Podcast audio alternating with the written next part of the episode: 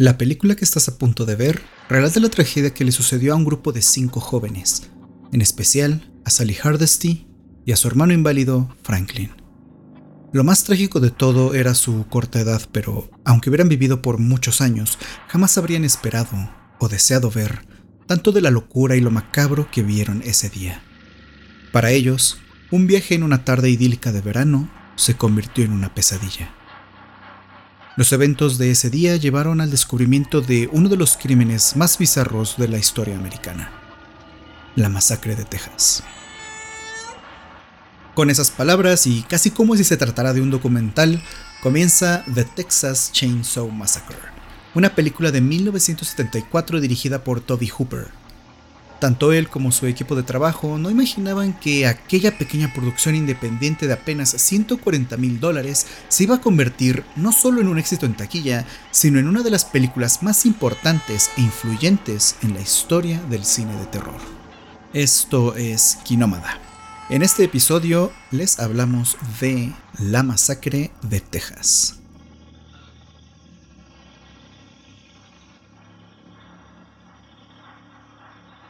Hola, bienvenidos y bienvenidas al cuarto episodio de Kinomada Podcast. Este podcast que se ha vuelto un referente en la crítica cinematográfica, pero sobre todo en su mm, apreciación, la apreciación de películas, de series y demás productos audiovisuales. Estoy como ya es costumbre con la co-conductora de este programa, con Azul Ramírez. ¿Cómo estás? Hola, Arminio. Muy bien, muchas gracias. ¿Tú cómo estás? Pues estoy bastante bien. Eh, vamos a comenzar un podcast, un episodio un poco distinto a otros que hemos hecho, sobre todo porque mm, vamos a hablar de algo que no es tan reciente. Creo que estamos, estamos más acostumbrados a hablar de cosas em, un poco que están un poco más vigentes, que están en cartelera o que se acaban de estrenar o, que se estrenaron en el último año.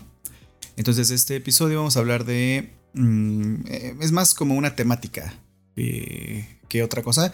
Y creo que el que sigue va a ser también muy parecido a este, porque vamos a hablar en el quinto episodio, la próxima semana, que va a ser el primer episodio de junio, sobre mm, Parque Jurásico. A propósito del estreno de la nueva película de Mundo Jurásico. Y que no la vamos a. O sea, no la habremos visto para ese día. No. Pero va a ser más como el preámbulo alrededor de lo que es Parque Jurásico. Pero hemos de decir que el episodio de hoy lo vamos a hacer justo porque esta semana se estrena una película que tiene un poco que ver con nuestro tema principal de hoy, que es Masacre en Texas, como ya lo escucharon en el intro. Esta película es ex de Ty West, me parece. Y se estrena esta semana en cines de la Ciudad de México. Y pues es un referente justo de esta película eh, Masacre en Texas. O sea, tiene muchas influencias. Y a propósito de esto, quisimos hablar como de otras, algunas otras películas que, pues, que básicamente son herencia, ¿no? De, Masacre en Texas. Sí, digamos que el tema principal va a ser ese, Masacre en Texas. Y mm, vamos a... Vamos a hablar un poco, como siempre, de lo que vimos en el cine. Entonces vamos a empezar con lo que vimos en el cine. Pasamos al estreno que es X.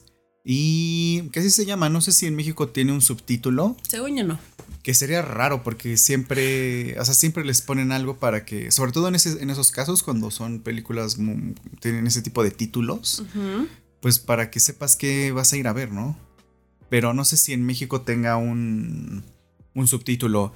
Eh, bueno, vamos a hablar de X, que es el estreno de esta semana, y a propósito de ese estreno, y retomaremos muchas cosas de la película, vamos a hablar de Masacre en Texas. Es un poco... Bueno, ¿qué tal? ¿Qué te pareció el intro? Es un, es un nuevo... E, es que, es, que estamos planeando todavía algo un poco más, un podcast un poco más sofisticado todavía, pero... Em, Queremos ver cómo eh, funciona. Estamos viendo como ese prototipo. Eh, pero bueno, ya creo que, creo que quedó bien. Es un buen intro. Es, es pequeño, pero apenas vamos empezando, entonces creo que es bueno para comenzar. Ok, entonces vamos a empezar de una vez. Vamos a tratar de... Mm, irnos, no tan rapidito, pero vamos a tratar de apurarnos a, llegar al tema principal. Vimos hace muy poco, si nos siguen en Letterboxd, eh, Azul y a mí, em, podrán, si, nos siguen en Letterboxd, o sea, si les gusta el podcast y nos quieren como expandir la experiencia, pueden seguirnos en Letterboxd, que es una aplicación Mm, yo no sé cómo la definiría, no, no diría que es una red social. Yo creo, yo la definiría como un diario de películas, literalmente. Es, mm, eso. Mm, y más, ¿no? Y poco más. Porque digamos que es una aplicación donde hay, una librería de todas las películas del mundo. vida así por haber. Exactamente. Entonces tú en ese, eh, pues en ese enorme mundo de películas tú vas registrando las que ya viste y también puedes ir registrando las que vas viendo el día que la ves. O sea, yo siempre que veo una película salgo de la, de la sala y ya la, ya la registré, ¿no? Entonces casi como ya la rutina de ver una película ya la registras. Puedes escribir, bueno, la puedes calificar la película, puedes escribir algún texto que quieras sobre la película. Y, mm, Puedes hacer listas de lo que sea de tus películas favoritas, tus películas más odiadas. Y ver películas, más bien ver listas de otras personas, que eso es muy divertido. Están muy chidas, la verdad. Hay unas listas hay muy unas buenas. muy cagadas. Hay unas muy chistosas, hay unas que sí son muy. Así, por ejemplo, top 250 películas narrativas. Ajá. Y ahí están eh, de todo, o sea, como el top 250 de películas, y ahí están. Y, puedes, y tú puedes ir viendo de las listas a las que te metes o de las que tú mismo haces ver qué porcentaje de, esa, de todas las películas de esa lista has visto. Eso es muy bueno. También cuántas has visto, cuántas veces. O sea, creo que es. ¿Cuántas llevas al año? ¿Cuántas llevas al año? Yo empecé Letterboxd hace como dos años. Y no he llegado ni a las mil películas. Es muy triste. Ya quiero llegar a las mil. Yo llevo mil, mil setenta y nueve, creo. ¿Qué? Sí, es que de pronto sí. O sea, y cada año veo más películas porque Ah, también puedes ver tus estadísticas anuales. Ah, eso está súper chido. Pero creo que eso solo es para pro, ¿no? Eh, sí te dan un... Eh, si eres como eh, usuario como normal, te mandan por correo, pero no es tan sofisticado como el Pro. En el Pro puedes verlo en cualquier momento. Ajá, así es que hay usuarios normales, que es gratis la aplicación para todo mundo. Pero si quieres, digamos, apoyar un poco al, al proyecto de Letterboxd, puedes suscribirte a mm, la suscripción Pro o a la suscripción de Patreon. Y es muy barata, ¿no? Eh, ajá, que ay, no me acuerdo cuánto costó, pero yo a eso le regalé de cumpleaños eh, la, suscripción. de Pro. No me acuerdo cuánto costó, pero me acuerdo que estaba en oferta.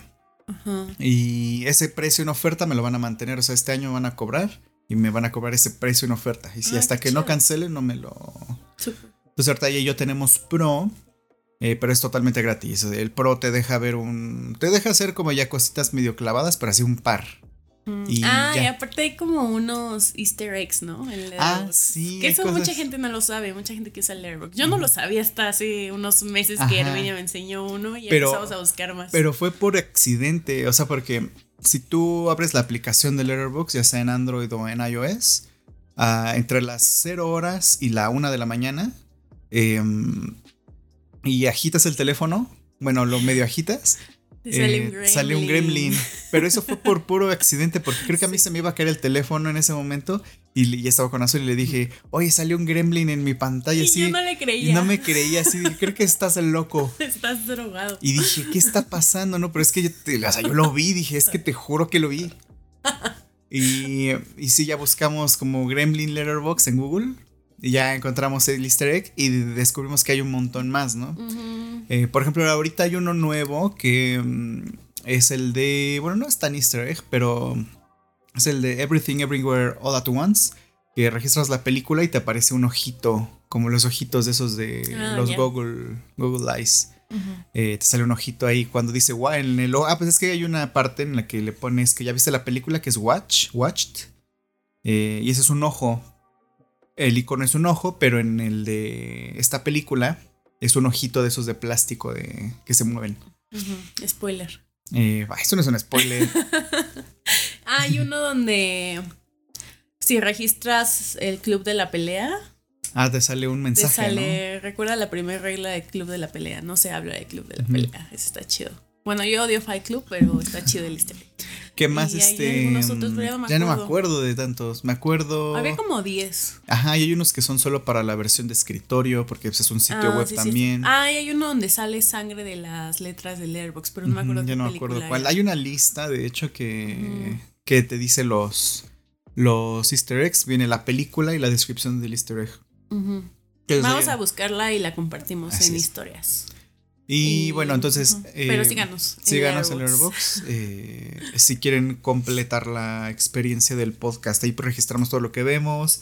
Y de todo lo que vemos, pues gran parte de eso es de lo que estamos haciendo el podcast o de lo que. mm, o de lo que van a tratar siguientes podcasts, ¿no?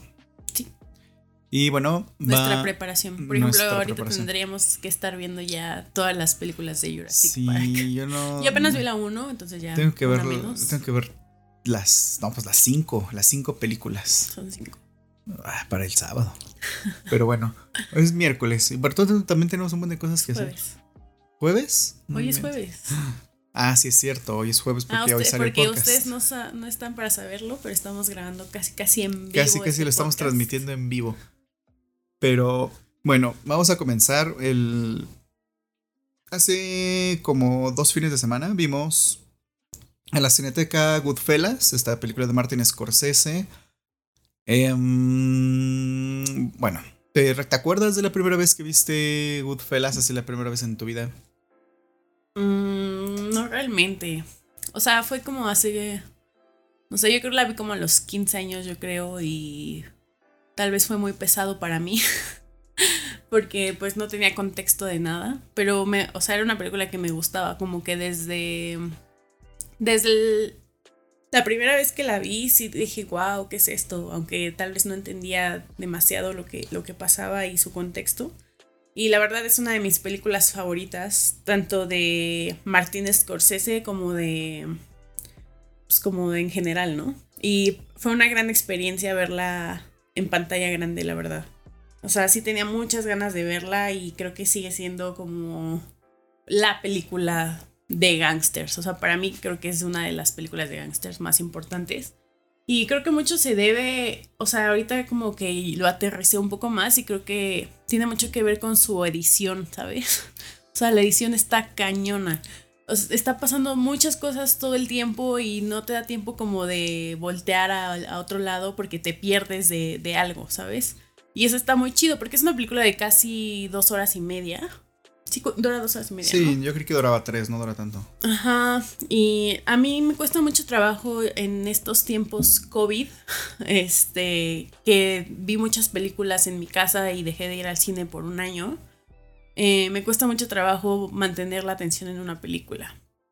Eso, o sea, ya es como un problema mío y por, y por eso es que me quejo tanto de las películas que duran tanto, no por otra cosa, sino porque mi atención se pierde muy fácilmente y, y no pasó no pasó con esta película una porque la vi en el cine claramente no es lo mismo ver una película en tu casa donde en cualquier momento volteas a ver el celular o alguien te distrae lo que sea a verla en el cine que tienes que estar ahí las dos horas eh, sentado que sí me cost- que me sigue costando trabajo quedarme dos horas sentada en el cine pero creo que fue una gran experiencia y, en ningún momento me aburrí ni nada fue como de wow o sea sí me encantó mucho verla en cine y pues sí, creo que sigue siendo una de las películas top de Martin Scorsese. Creo que es de su cine como... Pues más... Esta película es de los noventas, ¿no? 1990, o sea, ya tiene 30 años y... O sea, como que... en- tal vez... Bueno, no diría que ha envejecido mal, pero obviamente tiene muchas cosas muy cuestionables. Pero pues para la época en la que se hizo, creo que es una, es una gran película. Y cuestionables en en el sentido, pues ya sabes, ¿no? Del machismo y... Pero yo creo que. Yo creo que esas son solo representaciones. O sea, por sí, ejemplo. claro, de la época. Cuando. No, incluso cuando tú ves. O sea, una película muy parecida a The Goodfellas es The Wolf of Wall Street, también de Martin Scorsese. Y eh, que es muy, muy parecido en muchos aspectos. Incluso en los temas de violencia, además, hacia. hacia la esposa de Jordan Belfort. Ujú, Hay un momento en el que le pegas en la panza y. o sea, creo que, creo que es eso. Creo que no creo que sea una visión misógina de Martin Scorsese. Y sino que más bien así son esos personajes, ¿no? Esos personajes son así, se comportan así.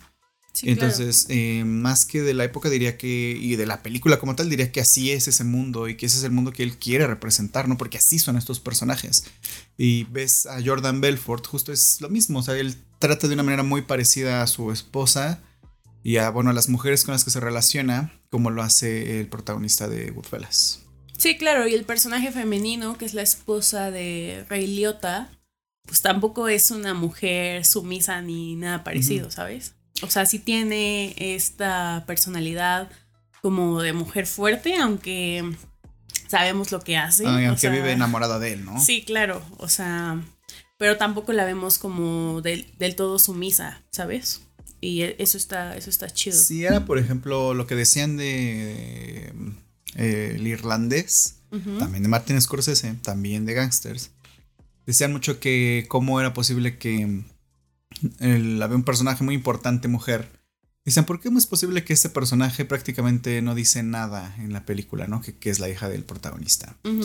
Y mm, lo que contesta, bueno, creo que no sé si Martin Scorsese dijo algo, pero la, era muy contundente el punto en que si ese personaje no habla, pero no hablan, no porque no tenga diálogos y porque sea mujer y haya que como desplazar ese personaje, es un personaje muy importante que cuando habla, lo único, las pocas palabras que dice son muy fuertes para el personaje. O sea, también hay que como entender ese tipo de cosas, ¿no? Que luego la gente se confunde o como busca polémica en ciertas cosas, ¿no? Claro. Y... Mm, eh, sí, es mucho más fuerte el hecho de que nunca tenga una, un diálogo directo con su padre, ¿sabes? Es como digo. Entonces, de, eso, de eso va el personaje. Sí, claro. O sea, al final el irlandés se queda solo en un asilo. Entonces, pues sí, creo que eso dice más que si la pusieran a, a parlutear ahí. Sí, exactamente. Y me gusta mucho, o sea, lo que decías, yo creo que una de las cosas más interesantes del cine de Martin Scorsese es su montaje, siempre su montaje es eh, muy brillante, porque lo hace una mujer que se llama Thelma Schoonmaker, que es una gran, gran editora y ella prácticamente se ha dedicado toda su carrera a editar las películas de Martin Scorsese. Solo hubo un par que fueron las primeras, o sea, los primeros largometrajes de Martin Scorsese no los montó ella porque no era parte del sindicato. Entonces, eh, no pudo, o sea, no editó Taxi Driver, por ejemplo, ni Raging Bull. Pero ya después de, ella empieza a hacer los montajes de todas sus películas y son justo estos montajes muy acelerados, muy rápidos, por un montón de cosas pasando, voz en off eh, del protagonista por lo normal, eh, describiendo todo lo que está pasando, ¿no? Lo que pasan los personajes, lo que pasa él. Y... No, a mí me parece así que es una gran, gran montajista, usa mucha música, la música que le gusta a Martin Scorsese, que es más o menos de esa época, ¿no? Y... Y te digo, ella se ha dedicado toda su carrera a, a editarle sus películas y ha ganado varios Oscar por pues, precisamente estas películas. Así creo que no hace otra cosa, ¿eh? O sea, la otra vez me, o sea, me puse a investigar mucho sobre ella y creo que no tiene más créditos. Mm, o sea, sus créditos importantes son los de las de Martin Scorsese. Y, y ya. Eh, que no tendrá porque es una máster en edición. También, pero, o sea, es que yo creo que justo eh, el, el, único, la única persona como que podría hacer una película así y ella podría montarla sería una de Martin Scorsese, ¿sabes? O sea, siento que... Pero tiene más películas con otros directores. Me parece que no, eso es lo que iba, que no tiene tantos créditos. O sea, si tiene, la verdad, como que ni te acuerdas. Los importantes que tiene son los de... Son los de estas películas. Ajá. Y, mm, y se conocen desde, pues desde que Martin Scorsese estaba en la escuela. Sea, ella llega a la escuela y se estaba tomando, creo que un taller. No me acuerdo de qué estaba tomando un taller ella en la escuela, porque ella no, estudió cine. Entonces empezó a estudiar ahí un tallercillo. Creo que tomó un taller de restauración de, de películas, o pues de film, pues. Y en una de esas eh, llega alguien diciendo: Oigan, alguien puede puede editarnos, una, ayudarnos a como restaurar un, una película de, este, pues que alguien echó a perder. Sí. Y pues la, esta señora, bueno, en ese entonces esa chava, Thelma Schoolmaker, solo, pues había tomado ella este curso y ya había trabajado editando, bueno, restaurando película, entonces ya tenía experiencia. Y dijo, bueno, pues yo. Si resulta que esa película era el, como el primer corto de Martin Scorsese. Sí, ya desde ahí empezó a trabajar con él. Se llevaron muy bien, obviamente, y ya hasta ahorita, ¿no? Sigue, pues ya es una señora pues bastante grande. Y sigue editando sus películas y sigue teniendo... sigue siendo una montaje, montajes muy brillantes, la verdad. No hay, creo que no hay montajes como estos en el cine y tú lo ves en... Por ejemplo, me gusta mucho Casino. Casino tiene estos montajes. O sea, creo que Casino es muy... O sea, bueno, si ves mucho del cine de Martin Scorsese es muy similar en muchas cosas, pasa por sitios muy parecidos, pero Casino es igual de los 90, eh, protagoniza Robert De Niro y sí tiene un montaje muy, muy loco. Eh, me gusta mucho el de eh, Lobo de Wall Street y el de el irlandés también. El, del irlandés me gusta porque pues ya es lo más reciente que han hecho los dos, este, Martin y, y Thelma. Y ya son gente grande, o sea, ya están, ya están muy grandes, es gente vieja haciendo cine. Y eso está muy loco. Y bueno, eso es, lo que más me gusta del cine de él, el, montaje. Más que. O sea, los temas son interesantes, obviamente. Pero más que todo eso me gusta mucho la forma de cómo él fabrica una película. Sí, o sea, porque son temas, sí, es que creo que todo su cine va como sobre casi lo mismo. Sí, sí, sí. Pero siempre hay una manera como diferente de hacerlo y eso es como lo más atractivo. Sí, sí, justo como, por ejemplo, me gusta cómo representa la violencia diferente en cada película, ¿no?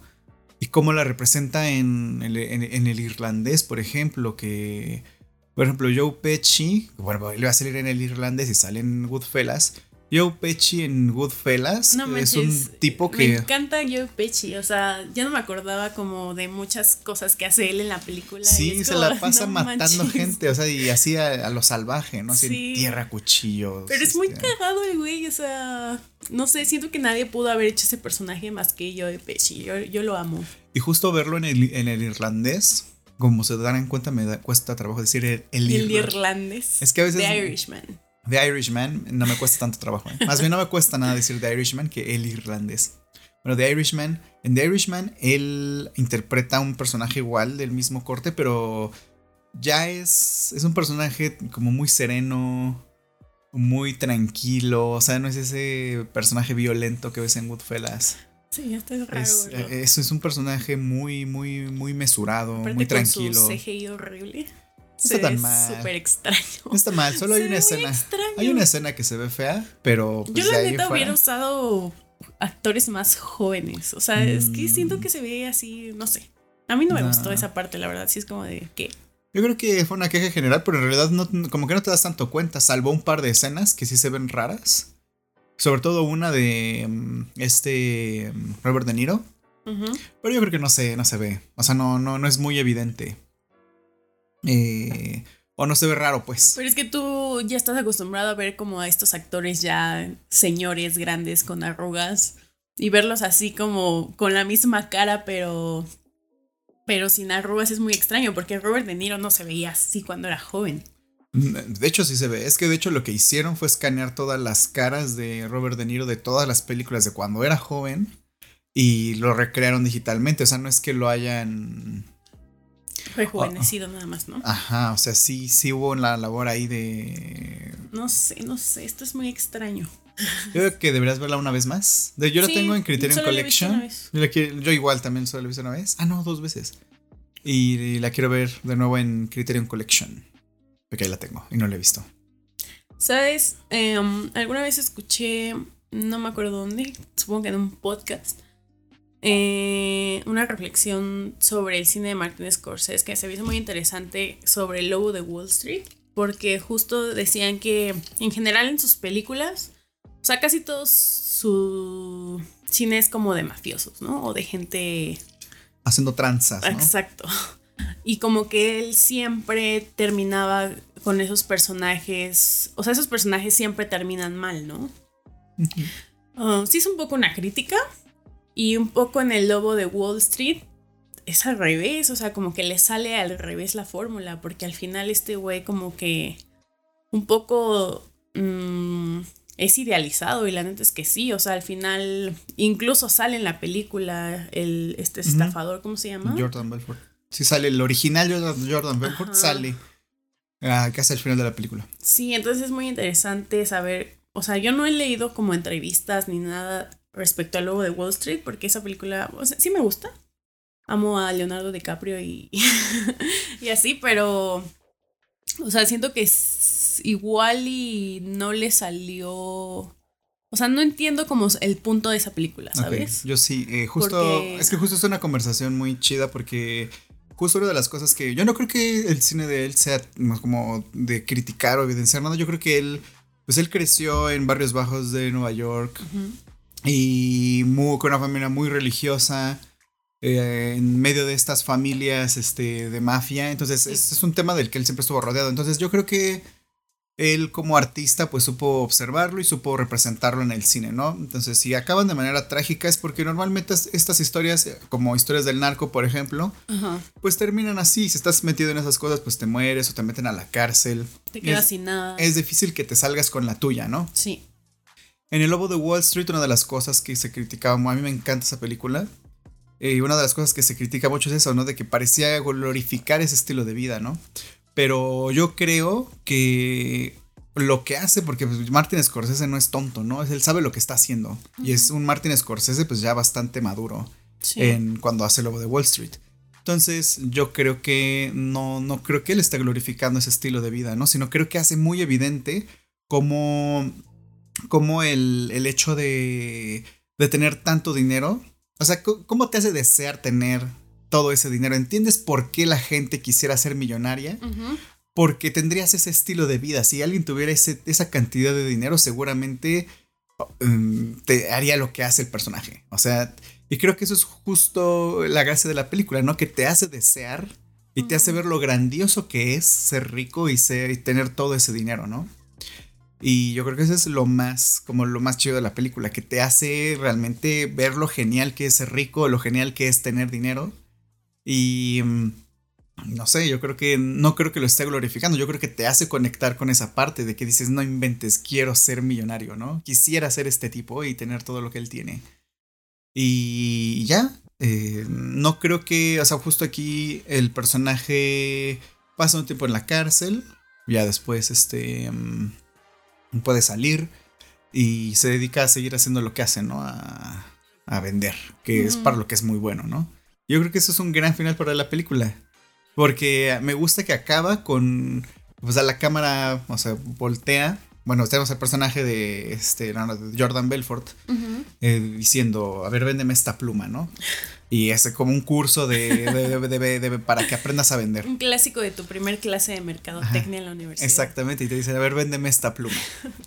Y él está así con diferentes personas y pues nadie sabe cómo venderle, ¿no? Así todos están como nerviosos y no saben hablar. Y te da, y cuando la ves a la cámara, a las personas que están con él, que están tomando el curso, son un montón. O sea, primero ves la primera fila y ya después la cámara se mueve y se ve que son más. Y, te das cuenta como todas esas personas quisieran ser como él, ¿no? Y ahí acaba la película, eso es muy chido. Entonces yo creo que esa fue la crítica general de, de Lobo de Wall Street. Pero yo creo que no, o sea, yo creo que eso es como yo creo que Martin Scorsese es una persona que sabe lo que está haciendo, o sea, que es muy consciente de lo que está haciendo. Entonces, yo creo que esta película va de eso, se trata de eso, de lo genial que es ser rico. Incluso aunque tengas que pasar como por otras personas para adquirir. Pues es que, mira, gente que tiene esa cantidad de dinero no lo hizo, o sea, no, no, no, no, no normalmente no, son buenas, no son buenas personas. Ajá, o sea, es eso. Entonces, creo que de eso se trata. Bueno, sí, al final de cuentas, así pasó. O Ajá, sea, pues es una historia real. estuvo súper poquito tiempo en la cárcel, salió y siguió disfrutando de sus millones. Ajá, bueno, eso es algo muy este, importante. Mm, The Goodfellas y estas son películas basadas en hechos reales, ¿no? Y de hecho lo que pasa en Goodfellas, eh, Goodfellas es más de esas películas que al final te dicen, eh, mm, te ponen estos títulos que dicen, eh, ah, sí, pasó tantos años en, la, cárcel. De hecho, todavía sigue preso, ¿no? Y así, ¿no? Y mm, El Lobo de Wall Street no, pero también es una película que se basa 100% en la vida de Jordan Belfort. Sí. Entonces, pues no sé, yo creo que... Eh, yo creo que es muy interesante el cómo, cómo puedes representar algo que sucedió en la vida real. Y bueno, y con el estilo que lo hace Martin Scorsese. A mí me gusta mucho el lobo de Wall Street, lo he visto como tres veces. Y fue de esas primeras películas que vi, porque salió creo que en el 2013, algo parecido, no me acuerdo. Y fue más o menos cuando yo empezaba a ver cine. Y fue de esas primeras películas que vi. La primera que vi de Martin Scorsese fue Goodfellas. Tenía como 20, 21 años, no me acuerdo. La vi con mis papás. Me acuerdo que la vi con mis papás.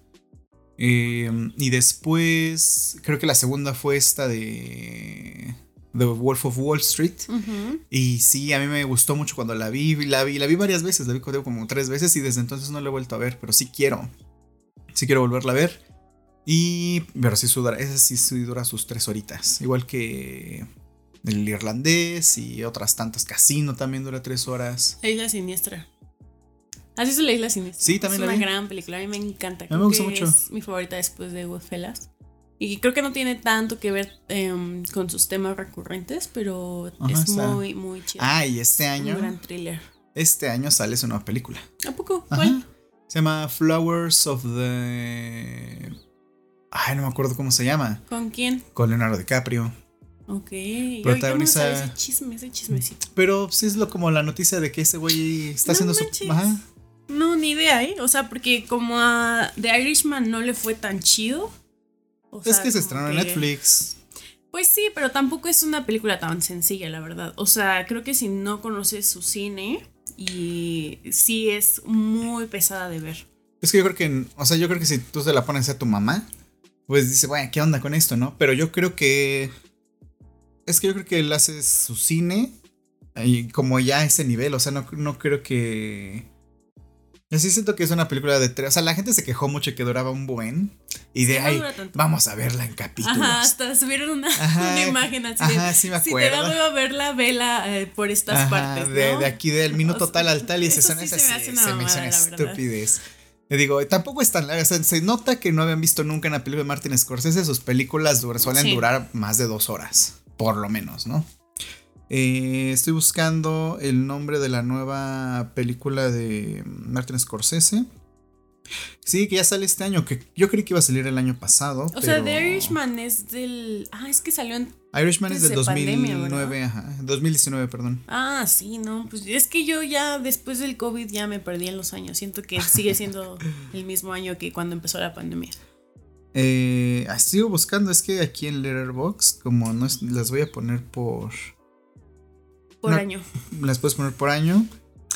No, pero no está, o sea, solo están las que ya han salido. Luego sí las suben, pero. Se llama Killers of the Flower Moon. ¿Pero sobre qué, sabes? Es, me parece que es la adaptación de un libro. Ah, mira, se trata de un asesino serial. Ah, no. The Serial Murder of Members of the Oil Witty Osage Nation in 1920s Oklahoma. O sea, es una película en la década de los 20 de 1920. Eh, eh, se, trata sobre un investigador que, según yo, está en este, a cargo de este caso de unos asesinatos. Y ya. o sea, es un eh, thriller. Eh, sí, supongo que es un thriller. Estoy súper puesta. Si no han visto la isla, la isla Siniestra, veanla, es una gran película. Pues mira, a mí sí me volvió la cabeza. Esta también es con Leonardo DiCaprio, protagonizando, sale Robert De Niro, Jesse Plemons, que es el que sale en Breaking Bad, el que es Tough. Ah, sí. Eh, que sale. Que ha salido muchas Power of the Dogs. y también sale en The Irishman. Ah, sí. Sale como a la mitad. Y sale Brendan Fraser, que es como. Como que dices, órale, va a salir Brendan Fraser. Qué loco. ¿Todavía existe? Sí, esa historia de señor es un poco triste, pero sí. Un día podemos hacer el especial de Brendan Fraser, de la momia. Y... No, es que él sí, creo que... Eh, pues es que él era una estrella en los 90, 2000. Y pues era este galán de película. Entonces de pronto sí había mucha exigencia casi sobre él mismo de tener cierto físico y estar este, haciendo muchas películas y estas... pues son, eran muchas películas de acción. De pronto pues ya no aguantó, también sufrió acoso sexual. Eh, de hecho en el mito él salió a hablar de eso. Entonces, ajá. Y... Em, y sí, como que después de todo eso su carrera se vino abajo, ya no tuvo, o sea, quedó en el olvido. Sí. Y, y, ya, este, justo ahorita apenas está como retomando su carrera y, es interesante justo que va a salir en esta nueva película de Martin Scorsese. Ok, ahí estaremos. Un día hay que hacer, un, un día hay que ver todas las películas de Martin Scorsese y... Es que sí tiene muchas, ¿eh? Sí, es una o sea, yo he visto se- varias y me faltan un buen. No, yo he visto según el, el Letterboxd 16%. Claro que No tiene muchas cosas que no son películas como eh, directamente suyas, como por ejemplo Pretend It's a City. Ah, no, sí, él dirige. Pero esa es una serie, por ejemplo. Es la de su amiga, ¿no? Ajá, Fran Lebowitz. Oh, es una gran serie, vean esa serie. ¿Sí la me, me faltó el último capítulo, pero sí, es una señora súper increíble. O sea, como su pensamiento es muy increíble. Y son, son mejores amigos, creo. Y esta señora ha vivido como toda su vida en Nueva York y justo habla como qué es vivir en Nueva York. O sea, desde, o sea, ella llegó ahí desde muy joven y se queja como un poco de cómo ha cambiado la ciudad, ¿no? Que pues es algo que indudablemente tiene que pasar, pero tiene reflexiones muy interesantes sobre, sobre Nueva York. Si son fans de esa ciudad, tienen que ver esa, esa serie. Eh, y bueno, eso fue The Irishman. Ah, no, de Goodfellas. Goodfellas. Oh, buenos muchachos. Sí, mira, después de Goodfellas hace Cabo de Miedo. Yo solo he Eh. visto 17%. Ah, ¿sabes cuál? ¿Has visto Hugo? No, no he visto Hugo. Es muy bonito. ¿Sabes por qué hizo esa película? ¿Por qué? Porque sus nietos se quieren ver una película pues de su, de su abuelo. Y no tenía películas que no fueran de mafiosos y de matanza. Entonces él hizo a Hugo para que sus nietos pudieran ver algo. Es una película increíble. O sea, que haya hecho eso por sus nietos. No, ya, ya. Voy a llorar. Sí, Bella, es muy, muy bonita. Pues sí, es sobre el, el hacer del- de la cinematografía. ok. Y... mm, mm, mm, Ah, el rey de la comedia me encanta. ah, no lo he visto, ¿eh? Es increíble. Eh, es, ajá. Sí, pues sí. Eh, el Joker es básicamente el rey Ah, de la comedia Eh, un poco... Con Taxi Driver. ¿no? Ajá, sí. Eh, um, a, a mí me gusta mucho Casino. Casino es muy buena. Ah, solo la he visto una vez, no la, rec- no la recuerdo tan bien, pero sí, sí es buena. Es muy, muy, muy buena. Casino es muy chida. Eh, de ahí tiene varias también que no sé si ven en algún momento. Tiene Gangs of New York, que no la he visto. Con Leonardo DiCaprio. Creo que es la primera Ay, película Yo la que empecé a ver, pero sí fue como de uy. Pero sí la quiero ver. Sí, ves que casi dura sus tres horitas, ¿eh? Ah, sí, también es de Eh, época esa película. La de última tentación de Cristo. Ah, esa la quiero ver. Tengo muchas ganas de verlo. Iba- porque... Esa iba a estar, estuvo en la cineteca, pero nos Ajá. la perdimos. Sí, estuvo. ¿qué, ¿Cuál estuvo? ¿Cuál fue la primera que pusieron? No sé, porque pusieron tres. No me acuerdo. O sea, pusieron La última tentación de Cristo, Goodfellas y pusieron otra, pero no me acuerdo cuál fue. La de aviador no me gusta tanto. Aviador no la he visto. Eh, um, Ah, la edad de la inocencia, ¿no? Ah, la Age of a mí no me gusta. Bueno, Yo no la he visto. bueno, no me gusta porque es una película de época, pero. um, o sea, sí está chida. Pero quiero ver mucho La última tentación de Cristo porque pues él tiene una visión como muy particular de la religión. Me gusta mucho Silent. Silencio es. Como que no le fue también esa película. A, a esa sí no le fue bien. Pero es muy buena. Esa sí es muy, muy, muy buena. Eh, um, Y pues. Yo creo que podemos Eso. pasar ya a nuestro. Porque llevamos como 40 minutos y no hemos podido pasar. Vimos también La Civil. Ah, bueno, espero que vamos a hacer pronto un episodio de Martin Scorsese. Sí. Eh, vimos La Civil. Esta película, no sé si decir que es mexicana. eh, Pues es coproducción mexicana. con Bélgica. Con Bélgica y, Francia. Y la directora es Teodora Mijay, que es una directora. ¿De dónde es? Ella no es de Bélgica, me acabo de enterar. Es de. O sea, me engañaste, tú me dijiste. No, o sea, sí es europea, pero no es de Bélgica, es este. Ay, no me acuerdo dónde es. Es de otro lado. Teodora Mijay. Es europea también, pero. eh, pero no, no, no es de Bélgica, según yo. Eh, el punto es que está. Es rumana. Rumana, es de Rumania. Eh, ella tiene la civil y una más, un par más, ¿no? Que son Sí. cortos, según yo. Tiene un largo que se llama Waiting for August y después tiene la civil porque los demás son unos cortitos. Ok. Sí, em, bueno, La Civil es una película que trata de el secuestro de una chica. Y como su mamá le está buscando como muy fuertemente, ¿no? Todo esto sucede en México. En México. Entonces, por eso es... Y bueno, son obviamente actrices mexicanas. Bueno, sí, es Arcelia. Ramírez, una Son gran actriz. personas, mexicana. personas mexicanas, ¿no? Las que están en la película. Eh, y mm, básicamente es eso. Esta mujer tratando de como encontrar a su hija. A pesar de porque él sabe que las autoridades no le ayudan. fue secuestrada por unos narquillos. Y pues sí, o sea, le piden una cantidad. O sea, es un secuestro.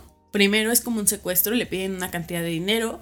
Ella se los da y, nunca le entregan a su hija. Entonces empieza como este viaje de búsqueda de su hija. Em, se empieza a relacionar con unos militares que llegan a, pues es, que nunca, creo que nunca se dice en pues dónde sucede, Ah, no.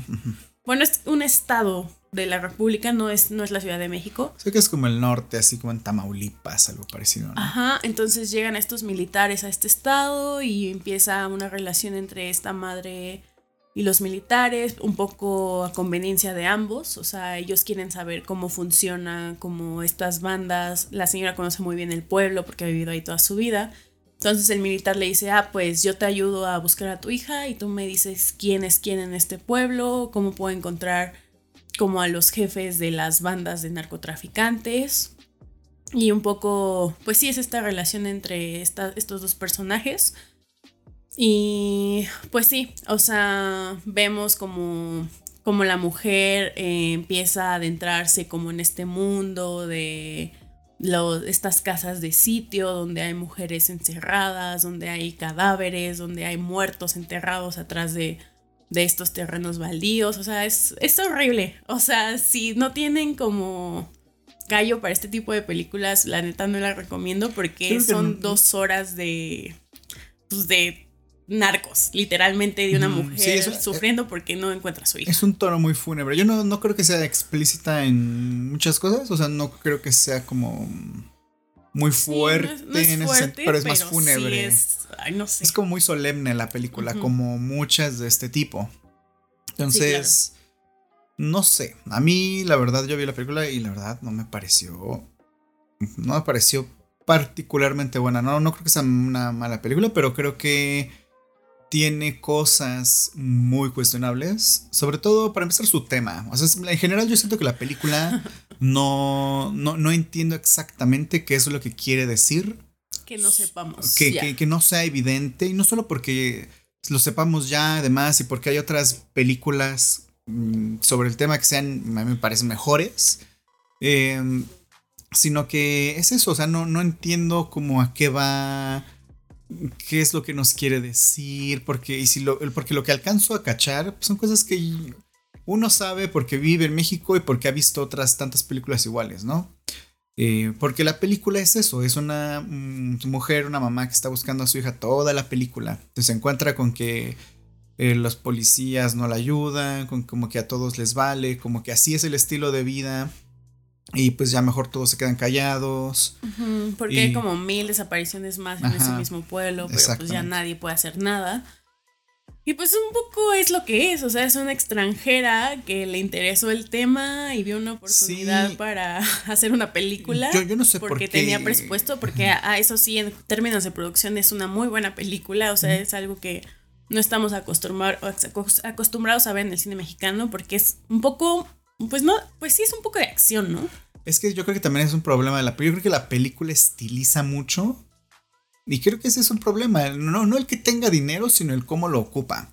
Porque sí te das cuenta que hay recurso, o sea, que hay, que hay capital para realizar la película. Pero yo creo que el cómo lo ocupa es también. Siento que estiliza demasiado ciertas escenas. Escenas que podrían ser muy crudas las, las, las este, maneja con plano secuencia que se ve, que se ve chido y dices, ah, qué chido plano secuencia, pero no sé, al mismo tiempo digo, ¿por qué estoy viendo esto si, o sea, esto no es Children of Men, o sea, estás mostrando algo que, no sé, que sí, que, que, es, es un tema muy sensible, pues, porque es una realidad mexicana. Entonces, siento que sí tiene muchas cosas muy estilizadas que de pronto, cuando hay estos momentos como de película de acción, con explosiones, y y no, no es. O sea, no es un estilo tan sobrio. Cuando el, tono de la película es muy solemne. Y de pronto hay estos planos secuencia que dices, ah, están bien hechos, pero digo, ¿por qué hay un plano secuencia en una película así? Eh, y ese tipo de cosas siento que son las que son muy cuestionables. El cómo, cómo estilizas toda la situación. Yo siento que la estiliza demasiado. Y que hay, que justo ese recurso que sí hay, eh, dices, no entiendo por qué. Porque estábamos hablando también de que es obvia. si ya viste Sin Señas Particulares, que es una película básica, que es básicamente la misma historia, eh, en términos generales es inevitable pensar y compararlas, ¿no? Porque es el mismo corte de película, el mismo tipo. Tú ves esa película y yo creo que esa película sí es eh, muy top, infinitamente superior a esta, que, que trata los mismos temas y te das cuenta cómo es un estilo muy bueno, pero es muy sobrio también, o sea, no, no tiene esta estilización de, de, la situación como, como en la civil, ¿no? Y... Mm, eh, Incluso si hay una, una parte en Sin Señas Particulares donde sí hay una escena muy impactante y muy bella al mismo tiempo, pero, o sea, no, o sea, como que sí macha todo, ya después de todo lo que viste anteriormente. Sí, tiene sentido, o sea, es muy, o sea, como muy simbólico poder ver algo así, pero no, no es como este despliegue de en la civil es todo el tiempo, o sea, como que la forma no va con el fondo de la película. Ah, porque el tono, te digo, es muy solemne, ¿no? O sea, si vas a ver eso, si es de dos horas de, híjole, la señora a lo mejor no encuentra a su hija, ¿no? Y que está encontrándose con cadáveres, con chicas secuestradas, demás, eso es la película. Entonces no entiendo cómo tiene ese tono y la película visualmente... Es bonita, es como... sí. O sea, sí choca mucho esa parte. Sí, sí, sí, es muy, muy extraño. Y lo que decías de la directora, o sea, yo la verdad no conozco la historia de por qué esa señora hizo esta película. Sí, es una señora que, o sea, yo la, yo la conocí en el Festival de Morelia. Y bueno, yo creo que es evidente que no vive aquí, ¿no? Porque... No, de hecho vive en Bélgica. Ah, ok, entonces, o sea, yo no, no sé por qué habrá decidido hacer esta película, por qué habrá o sea, ¿cómo fue que llegó a esa conclusión de que ya tenía que hacer esa película? O sea, ¿alguien se le encargó? No entiendo. No, o sea, lo que a mí me contó mi profesor de historia del cine mexicano fue justo eso. O sea, que ella viene a México y como que empieza a ver como este tema de feminicidios así, como que le interesa y como que se clava en ello y dice, ah, pues mm, voy a hacer una película. Sí, yo creo que eso sí está raro. O sea, es lo que, lo, que te decía ese día, digo, es una persona como tantas otras que viene a México y dice, ah, pues voy a hacer esta película y los voy a salvar de esta, de esta catástrofe que están viviendo. Ajá, lo o sea, sí, o sea, porque es una película que se fue a Cannes y fue muy bien recibida. Y qué chido le habrá ido a aplauso, sí. y, ya, ¿no? Y nosotros así de, ah, Ah, sí, a mí ah, se me hace, eso sí se me hace como, ah, no sé, sí se me hace muy, muy cuestionable. Entonces, eh, y la película es eso, Mm, yo creo que tiene cosas, a lo mejor cosas que están bien. Sí, tiene algunas cosillas interesantes. Otras cosas que yo sí me pregunté muchas cosas, digo, porque, o sea, es una película en la que te haces muchas preguntas, pero de las preguntas incorrectas. O sea, como que no te, no te tendrías que estar preguntando ciertas cosas, eh, como de la historia y así, pues, ¿y por qué pasó esto? Pero, ¿y esto entonces qué onda? O sea, yo me estoy preguntando así cosas de, ¿y por qué ya esto se, como que hay cosas que no continúan, cosas que acaban de pronto? Eh, y el final a mí me pareció horrible. La verdad sí me parece un mal final. es que como le decía Azul, es que es como Inception, pero Inception es otra película. Y ahí pues yo creo que ni siquiera se gana Inception ese final, pero pues digo, lo entiendo, ¿no? El final este de la pirinolita que no sabes, ¿se va a caer o no se va a caer? Entonces, este... Mm, y aquí es un poco lo mismo, ¿no? Eh, no diría, no contaría yo el final. Mm, pero es un final así de... Bueno, entonces sí o no. Pero creo que ese final, de nuevo, no va con este tipo de... de, de historias. Y eh. volvemos a lo mismo que hablábamos en el podcast 2, creo pues justo de los públicos y los temas y... O sea, no sé, si hubiera habido algo más en esta película, pues sí se agradece, ¿no? O sea, como con sin señas particulares. O sea, esta es una recomendación, amigos, vean sin señas particulares de mm, Fernanda Valadez. ¿En dónde se puede ver? Está en Netflix, creo, ¿no? Eh, mm, sí. A creo que la pusieron hace poquito. Eh, sí, Sin Señas Particulares es gran película. Aparte es un guion muy bueno. Siento que normalmente en México no hay guiones como de ese nivel. Y ese, ese guion está muy chido. Está en Prime Video. Ah, ok, entonces pueden verla en Prime. Y sé lo que decía es eso, no, no, creo que no hay, no suele haber guiones tan así. O sea, la verdad, creo que no hay guiones así de cabrones como ese. Por eso esa película le fue muy chido, porque tiene un guion muy, o sea, muy destacable, la verdad. Que es un nivel que no suele verse en México. Eh, y sí, es una película que toca estos temas y es infinitamente mejor. O sea, yo creo que incluso. Y Fernanda Valadez es mexicana, ah, o sea, conoce el contexto del país, entonces creo que se entiende. Sí, aparte hay otra mirada, siento, ¿no? Que, o sea, que incluso yo creo que alguien de México podría no hacer una buena película, pero ella sí tiene, creo que, una, una mirada sobre la situación muchísimo más interesante. Y mm, creo que a nivel de guion creo que ocupa los recursos del guion para. O sea, para favorecer esta historia que también es muy trágica. Y también es una película muy solemne. Pero yo creo que es una gran película. Y eso, o sea, yo creo, yo creo que también debería haber como un poco más de variedad. Sí, porque ya hay muchas. Yo siento que empieza ya a ver. Me empieza a ser muy recurrente este tipo de cine. Hasta creo que la foto y dices, bueno, como que ya, como que este tipo de fotografía, en este tipo de películas, como, o sea, me recordó a la foto de Noche de Fuego, a la nueva... Ah, Noche de Fuego, la verdad no la recuerdo tanto, o sea, como que yo, yo la, verdad, olvidé. Yo la verdad no la recuerdo tanto y lo... lo Aparte entramos tarde, ¿verdad? No, entramos tarde, me acuerdo que yo iba cansado, me quedé dormido un rato. Y ya, o sea, como que desconecté un poco de la película, pero sí la quiero volver a ver. Esa sí está en Netflix, creo. Sí. Em, entonces sí quiero volver a ver Noche de Fuego. Pero es lo que decía esta de la civil, tiene la misma foto, la misma foto que, un poco la misma foto de Sin Señas Particulares también. Entonces eh, empieza a ver como una tendencia que no me parece que sea una buena tendencia. ¿eh? O sea, yo creo que Sin Señas Particulares está bien y ya hay que hacer otra cosa.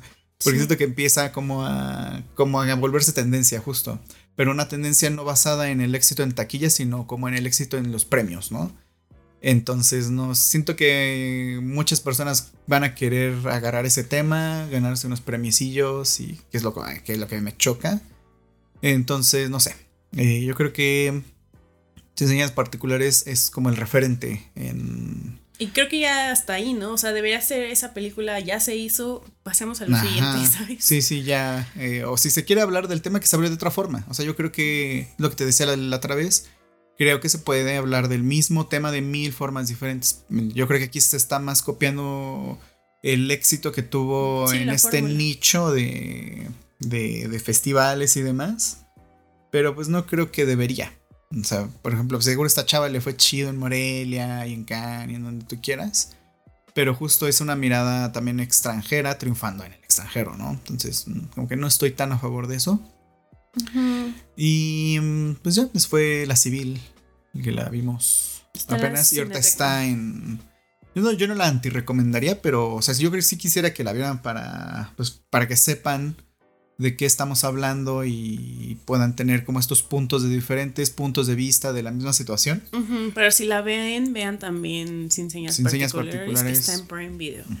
Noche de Fuego también este documental, el de las, ¿cómo se llama? Las tres muertes de... Maricel Escobedo. Maricel Escobedo. Que ese también, a mí me parece un buen documental en general, pero siento que tiene cosas que son muy estilizadas. Que tiene tomas de dron, de un así, me acuerdo mucho de una escena de un, bueno, de un plano, de un teléfono público así en dron, así muy como dije, bueno, ¿esto por qué está aquí? O sea, puede ser, o sea, pues, no, no creo que sea necesario que, que, que agarraras el dron y movieras así la cámara para ver un teléfono público. De pronto tiene como muchas cositas que me parecen demasiado estilizadas. Que, creo que no es necesario para este tipo de temas, este tipo de películas y documentales. Pero en general es un muy buen ah, documental. Hay un documental que es muy bueno. Ay, perdón, denme un segundo y se los digo. Es igual, o sea, es de unas madres buscadoras de fosas. Ah, sí, me acuerdo. Es un gran documental. creo. Pero no recuerdo el nombre. Ah, algo que pueden ver en la página de Letterboxd cuando ustedes abren su cuenta de su teléfono. Hay una página de inicio donde mm, hay, unas cuantas filas de, de, cosas. La primera es como lo más popular en la semana. La segunda es, ah, bueno, claro, puedes seguir personas y esas personas te pueden seguir a ti. Y obviamente ves lo que esas personas van viendo y así. Entonces esa segunda fila es sobre... Eh, sobre mm, las personas que sigues y que están viendo. Y en la primera fila de lo de popular, que es popular esta semana, siempre está siempre estaba Parásitos y Midsommar. Que y, ahorita ya, están, y ahorita ya están otra vez. Dije, ah, qué chido. todo, todo regresa. ah, sí, aparte Midsommar la subieron apenas a, a Netflix, ¿no? Ah, sí, es cierto. Pueden ver Midsommar. Ah, bueno, el documental se llama Te nombré en el silencio, es un gran Te nombré en silencio. Un gran nombre también para un documental. Y es justo sobre estas mujeres que se llaman las rastreadoras. Y pues sí, son mujeres que se dedican a buscar, o sea, ellas tienen una organización y familias con desaparecidos llegan como con ellas, porque claramente el gobierno no hace nada. Y un poco ellas empiezan a investigar dónde podrían estar sus hijos. Obviamente ya, o sea, ellas eh, se dedican a encontrar cuerpos, o sea, ya personas fallecidas. Ellas ya no buscan a personas que podrían seguir vivas. Y es un documental muy fuerte, pero me gusta que no es un documental como. como que te pone la tragedia como in your face, ¿sabes? O sea, porque estas mujeres son señoras como muy cagadas, o sea, estas señoras. Eh, estas señoras, este, o sea, siguen con un humor, eh, o sea, a pesar de que han perdido todas a un hijo, a una hija, o sea, son señoras que se la viven, bueno, no se la viven, pero entre ellas hacen chistes. Eh, la protagonista es una señora que eh, va bien arreglada, se viste bien, tiene novio, tiene una muy buena actitud. Y, y me gusta que no es este documental que... Fúnebre, ¿no? Fúnebre o de tragedia, de... O sea, sí es, sí es de denuncia, claro que sí.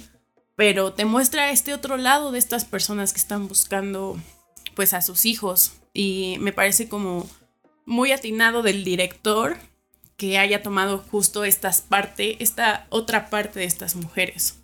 Sí, que creo, según yo, la arte está como en cines, ¿no? Algo así, me acuerdo que... Estuvo en cines eh, como, creo que estrenó la semana pasada.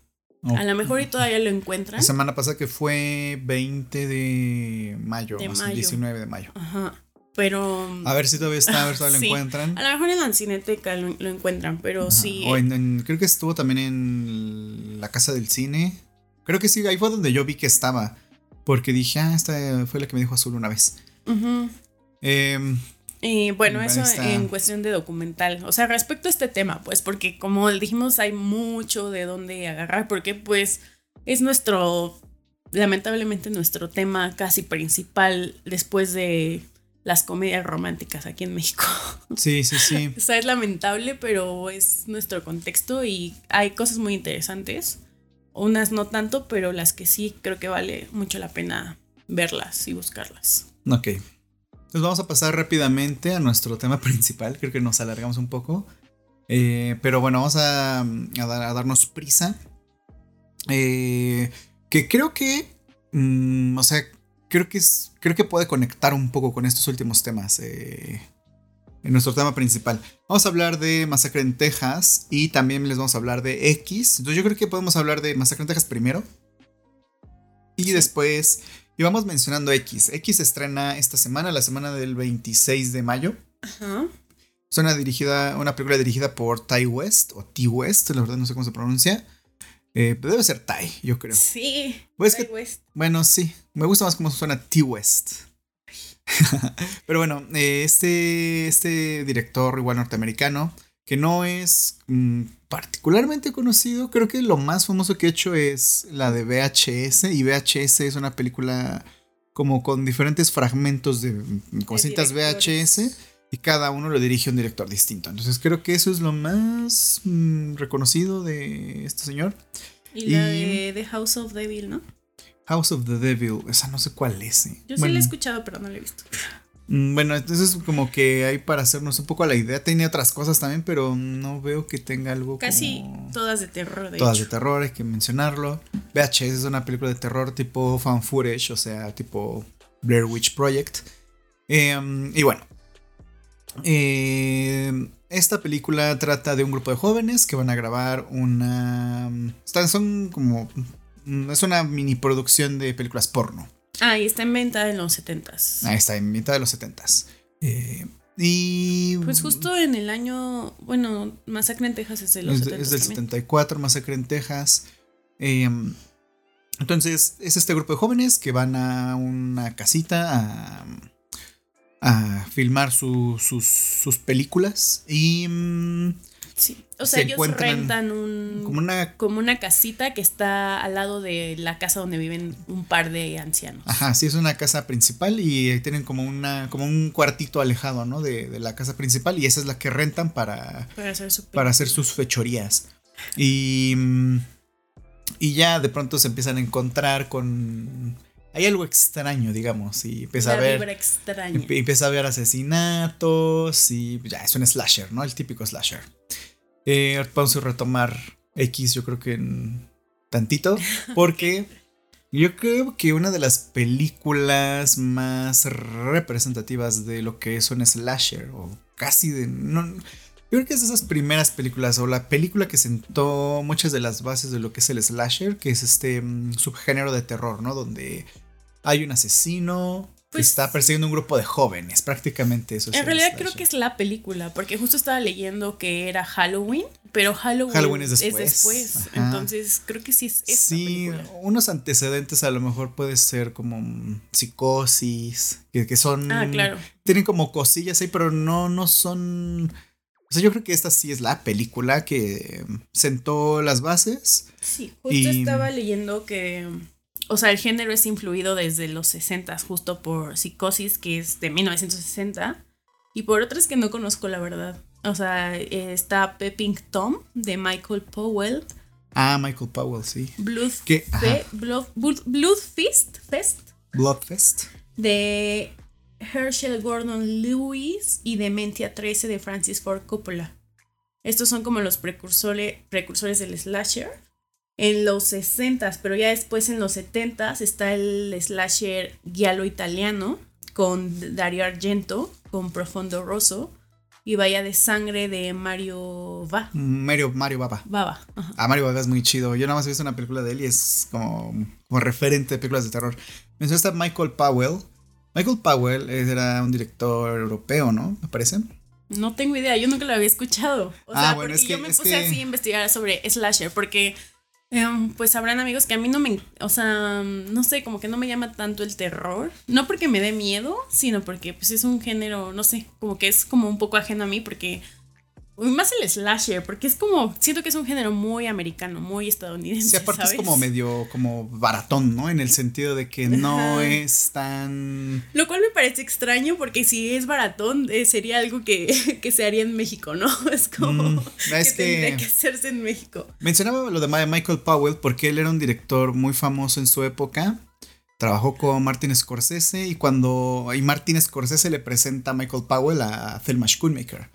Y Thelma Schoonmaker y él se casaron. y, ajá, se casaron.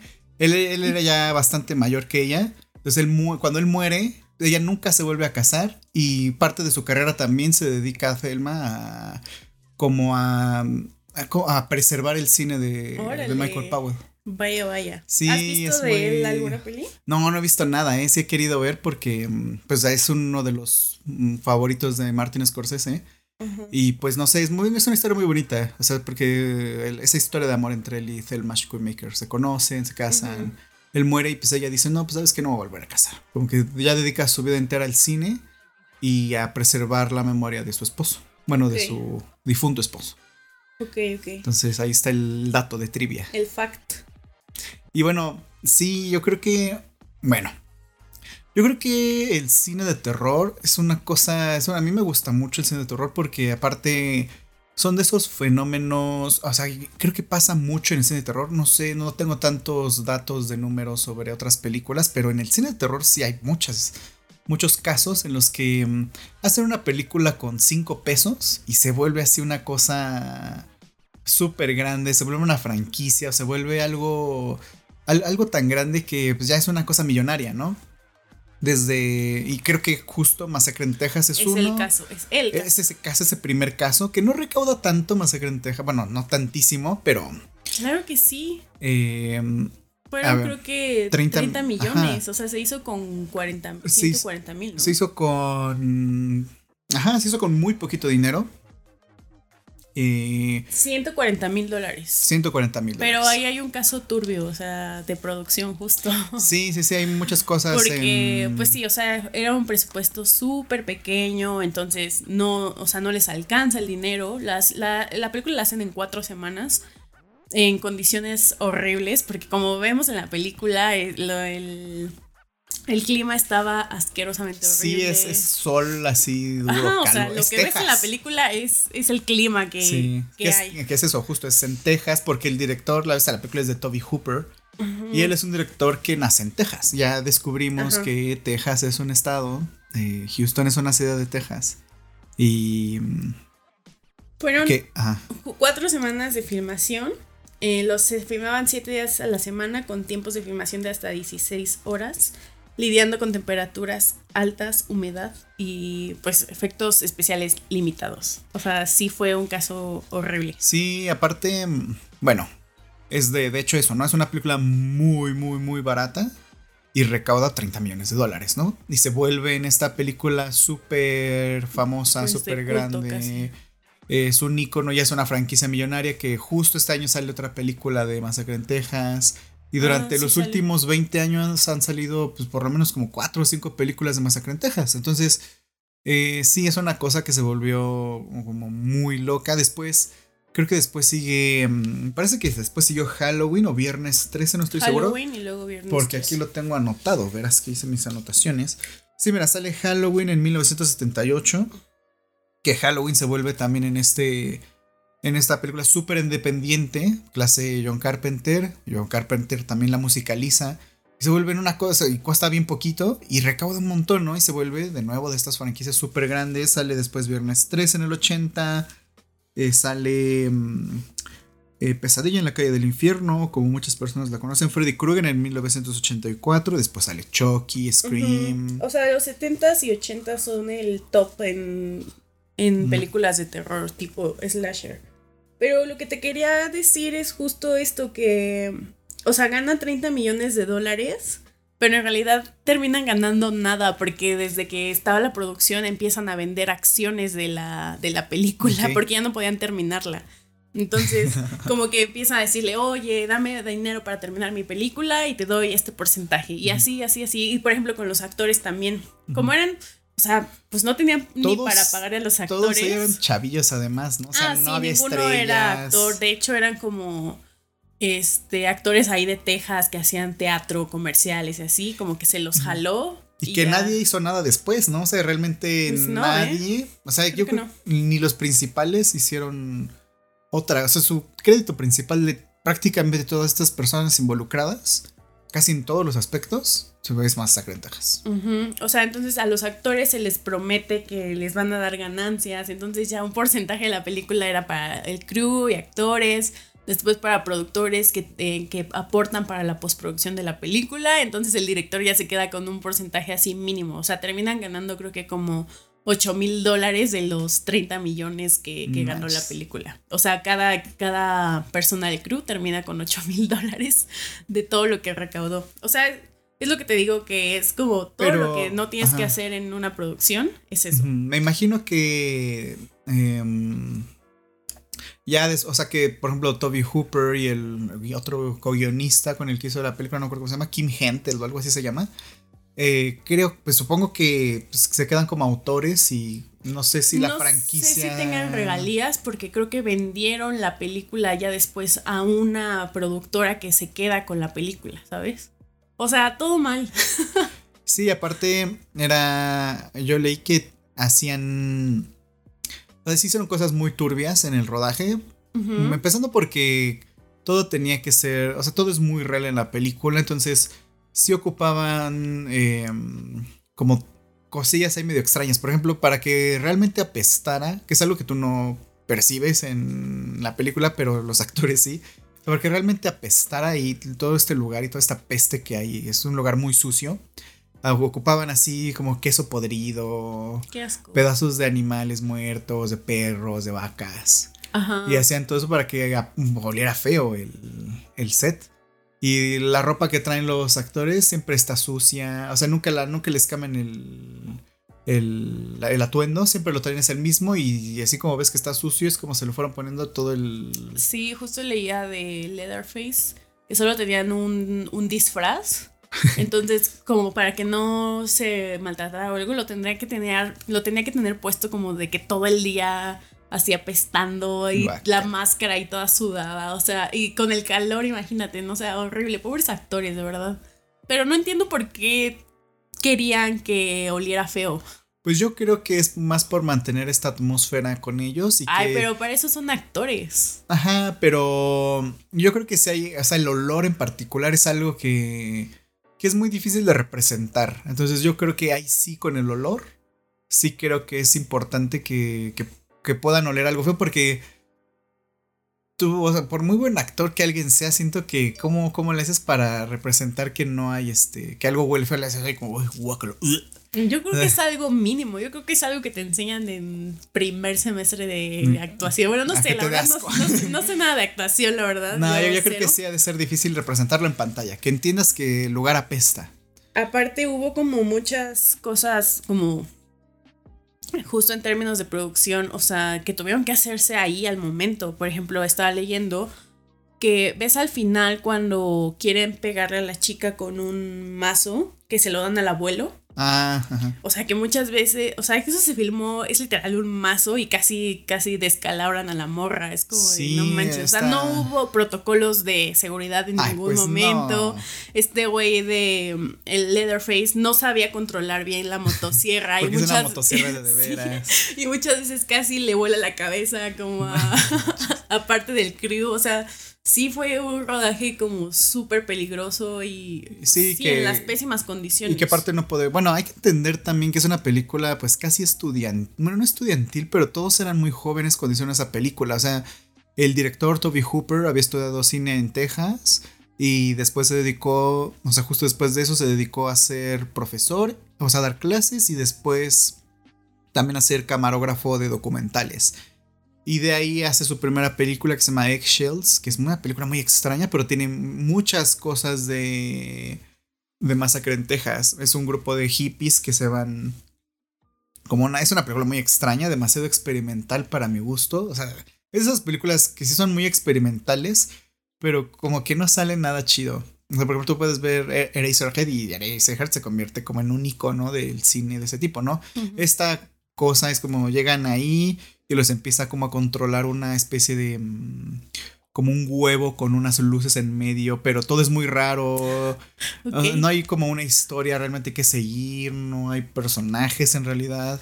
Es una película muy extraña, a mí no, no, me, no me pareció buena, pero tiene muchas cosas de Masacre en Texas como esto, en este grupo de jóvenes que se van a aislar y les pasan cosas malas. Y de ahí creo que tiene un documental y ya su segundo largometraje de ficción es Masacre en Texas. Entonces luego, luego directo de... O sea, es lo más grande que hizo en su carrera, obviamente, Toby Hooper. Y em, yo creo que justo el hecho de que tenga tan poco dinero y que sea tan económica es lo que la destaca tanto. Si fuera una película más cara que... Mm, es lo que se hizo después con Masacre en Texas. Todas las películas de después de Masacre en Texas, ninguna es buena. Y todas tienen un presupuesto bastante más grande.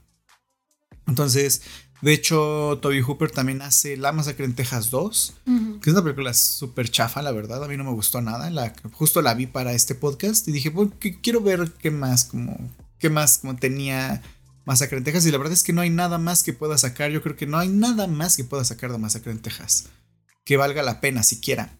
Por eso mismo no hay, ya no hay buenas películas de Masacre en Texas. La que salió en 2022, justo este año, está horrible. es, de Netflix, ¿no? Es de bueno, es que es de Netflix también. Es una película así que jamás yo he visto una película de terror tan chafa, creo, como esa. Ahí este... Bueno, o sea, pero es un remake o mm, No, lo que pasa con Masacre en Texas es que eh, sale Masacre en Texas original, luego sale Masacre en Texas 2, que es de Toby Hooper, luego sale la 3, sale otra que se llama The New Generation, y después, eso, todo eso es antes de los 2000. Después en los 2000 sale una película, un remake de Masacre en Texas, que es producido por Michael Bay. Y después sale. Bueno. después sale la precuela de ese remake, igual producido por Michael Bay. Luego sale un remake, o no, una secuela de la original que, que, pretende como borrar todas las películas que se han hecho de Masacre en Texas. Entonces, una secuela directa de la original. Eh, y después creo que creo que después también sale otra de los orígenes de Leatherface, como de su infancia y así. Ajá, hay una que se llama Leatherface, justo. Y luego hay. Luego está Masacre en Texas 3D. ¿Qué? Ajá, y después sale.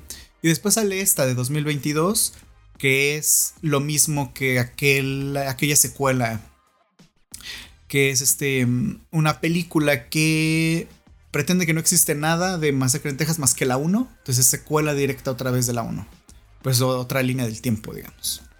Y sí, se trata de muchos años después, vuelve a salir Leatherface, esta gente que llega a un pueblito como abandonado, quieren como gentrificar el pueblo.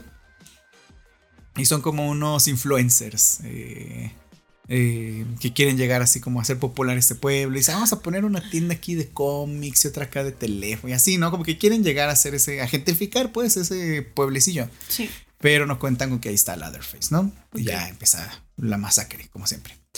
Y está súper chafa porque ya aquí Leatherface es como. Ya casi como Michael Myers, de ese personaje que pasa. Porque Michael Myers, su naturaleza es que es como indestructible. O sea, lo balean ya que cae en el piso, ¿no? Ya como que todos se calman, esos en la primera se calman y ya, y voltean a ver a la ventana donde estaba ahí tirado y ya, no está. ¿no? Y dices, ah, no manches. Y, así es Michael Myers, ¿no? Es como, y, y viernes, el de viernes 13 Jason también es como muy indestructible. Y ya, y, pero Leatherface en su origen, pues era simplemente un loco ahí con una máscara, ¿no? Entonces aquí ya como que se les va la cabeza y empiezan a, hacer de Leatherface un personaje ya invencible. Su motosierra ya es como la, el arma más este mortal. más mortal. Si se quiere atravesar así, este eh, la fortaleza de fierro más grande, lo puede hacer con su, con su motosierra. Entonces ya es, ya es como no sé, demasiado. Y um, sí, es una película muy lamentable. Y es de esas películas que como las hacen en la actualidad, tienen que, por alguna razón, yo creo que por métricas y marketing y, y demás, tienen que ponerle alguna cosa que conecte con la gente de hoy. Y según están como haciendo, no sé si están haciendo como son TikTokers que hay en un camión, no sé son como TikTokers, están haciendo un Instagram Live. Y ahí sale Leatherface, ¿no? Con su sierra. Y creen que es un güey con disfraz. Y le, ah, miren, graben a ese güey, ¿no? Y lo están transmitiendo como en Instagram. Y le dice, oye, amigo, no hagas eso, te van a cancelar. y los mata así en vivo. ¿Qué pedo? Sí, es una cosa así. o sea, literal dice, te van a cancelar. Es de chale. Es que creo que lo chido de la peli es justo que es este personaje, estos tres personajes pues que en los 70 creo que sí te podías encontrar a alguien así en la vida, ¿no? Y más en pues Estados Unidos. Sí, o sea. o sea, o sea, como el contexto histórico en ese tiempo, donde, bueno, siempre, ¿no? En Estados Unidos y más en Texas, creo que siempre ha habido como esta brecha em, justo de clases sociales. Justo lo que vemos en Red Rocket, ¿no? Exactamente. Y, o sea, por ejemplo, creo que Leatherface en esta primer película pues, tiene un, hay un pedo más mental, ¿no? O sea, como que tiene algún problema, em, no sé cómo decirlo. Tiene un problema mental, digamos. Y pues obviamente el padre que tiene y si es su papá o es su tío, no es su tío. Se supone que es como el papá, el señor, el señor es como el papá de los dos, de este, del Face y del otro que está como porque Su hermano también está igual, o peor. o sea, solo, que al otro lo tienen encerrado. Y un poco lo que leía según Toby Hooper es justo que la naturaleza del Face es que él no es tan, no es malo, entre comillas. O sea, simplemente se defiende, ¿no? Porque justo llegan estos chicos a la casa y él está solo y es como de qué pedo pues obviamente son, eso según Toby es como se tiene que enfrentar a ellos porque les da miedo y la única forma de defenderse es matarlos. O sea, que tiene sentido, o sea, es la psicología del personaje, ¿no? Y es justo lo chido de, esta primer cinta, o sea, porque también vemos, mm, o sea, como que empieza y vemos cómo hay esta serie de crímenes que han estado sacando eh, cadáveres de las tumbas, pero la policía pues, en sí nunca hizo nada. Que ese es como, la, como el plot de la película, ¿no? Este grupo de jóvenes, eh, sobre todo la protagonista que se llama Sally Hardesty y su hermano Franklin, van a este lugar, bueno, les informan que están como profanando las tumbas, de su abuelo y su casa, ¿no? Entonces ellos van a ver qué onda, ¿no? Ajá. De eso se trata. Regresan a este pueblo, ya ven que no fue la tumba de su abuelo, entonces llegan como a la casa que ya está abandonada y un poco como que se dispersan y llegan a, a la casa de, de, Leatherface y ya pasa como la, la, catástrofe. Pero sí es justo como un contexto, o sea, me, o sea, lo que me parece chido de esta película es el contexto de Estados Unidos. Eh, es eh, la época donde hay un, un buen de asesinos cereales, que es también algo muy ajeno a nosotros. Sí, como que son. Afortunadamente. Aquí hay asesinatos, pero son de otro estilo. Ajá. O sea, no son asesinos seriales. O sea, ajá, que me parece también algo muy interesante. O sea, me interesaría también conocer un poco más de este contexto de por qué, por qué se da este fenómeno tanto en Estados Unidos, ¿sabes? Es lo que hablábamos también, que por ejemplo aquí nunca, aquí no hubo nunca casas con sótanos, ¿no? Claro. Y es algo que se da mucho como en las películas de terror, ¿no? Eh, eh, esconder a tu víctima en tu sótano. Sí. Sí, sí, sí. Y es un poco eso, o sea, mmm, sí estaría chido. Yo creo que debería haber un libro o algo así, ¿no? Como de el, este fenómeno. Sí, sí debe haber algún tan americano estudio. que es como de los asesinos seriales. Justo la película está basada en un asesino serial. En un par, ¿eh? Pero sí, par. el principal, sí es el que mencionabas. Ed Gein, que este personaje pues era un asesino que se dedicaba pues a mutilar básicamente a, a las a las personas que ah pues profanaba tumbas también creo y este qué Ah, y este, pues sí, se dedicaba a cortar como los cachos de carne de estas personas y con ellos hacía muebles, con sus huesos también. Así que tenía Es- ceniceros así de cráneo. Ajá. Y de hecho hay fotos de eso que no quise verlas. Que fueron, o sea, tomaron las fotos, cuando lo atraparon, tomaron fotos y ya fueron destruidos, pero las fotos están ahí. Y pues justo es algo un poco que vemos en, en la película, ¿no? Vemos como esta casa está llena de huesos, de carne, de plumas de gallina. O sea, sí es una atmósfera que, que, pues, que sí te crees y sí te da mucho asco. Y ahí hay como un. No, no un trono, pero. um, Sí, un este. Es como un sillón muy grande, o sea, amplio, pues. Hecho con unas huesos así de calavera, ¿no? Y así, bueno, de humanos, obviamente. Pero es una calavera así grandota con unos brazos gigantes. Eh, un poco muy parecido. a- yo creo que una de las, de, de las herencias de Masacre en Texas es True Detective también. Al final, True Detective vemos como una especie de. mm, como de templo muy parecido, hecho con, con calaveras. Y. mm, y, y sí es un lugar que se ve sucio, que se ve feo. Y yo, yo creo que uno de los valores de esa película es que, como tenían tan poco dinero para todo, eh, pues mm, no. como lo poco que tenían, eh, les quedaba bien, porque lo que te decía, en todas las demás películas se intenta recrear esta atmósfera, pero con más dinero. Y nunca, y nunca se, o sea, te lo juro, en todas, en todas, en todas quieren volver a recrear esa, esa, mm, esa misma atmósfera que tiene Masacre en Texas 1 y, y creo que ninguna se logra. Ni con foto, ni con el diseño de producción, ni con nada. O sea, con nada logran volver a recrear esa atmósfera. Porque también es una película que se filmó en 16 milímetros. Que es un formato más pequeño de lo normal, ¿no? O sea, ¿de cuánto es? 36 milímetros normalmente el- la cinta con la que se filman las películas en general. No me acuerdo. Bueno, son- creo que son 36. Y mm, eh, esta es de 16 milímetros, es más chica. Entonces cuando... O sea, cuando tú ves esta película sí se nota mucho que es, que es película, pues, que es el rollo ahí girando, que tienes las partículas y el grano se marca mucho. Yo creo que con nada, si nunca de lo que han hecho después con todo el dinero que quieras, se ha logrado recrear esa, esa atmósfera tan sucia. Y, y antes de Masacre en Texas yo no recuerdo algo que tuviera ese tipo, o sea, la casa donde viven estos personajes, donde... O sea, por ejemplo, la escena donde tienen secuestrada a la chica, a Sally, Ujú. y está, cena, y está en, la, en la mesa con ellos comiendo. Bueno, ellos están cenando y ella la tienen ahí amarrada. Con el este abuelo que es así como una momia en vida. Eh, creo que no hay nada parecido a eso, ¿eh?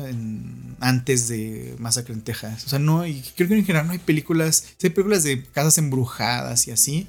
Pero una casa como esa, creo que no la he vuelto a ver en el cine desde ese entonces. Es una casa así de fea, sucia. eh, que se ve que va que apesta además, ¿no?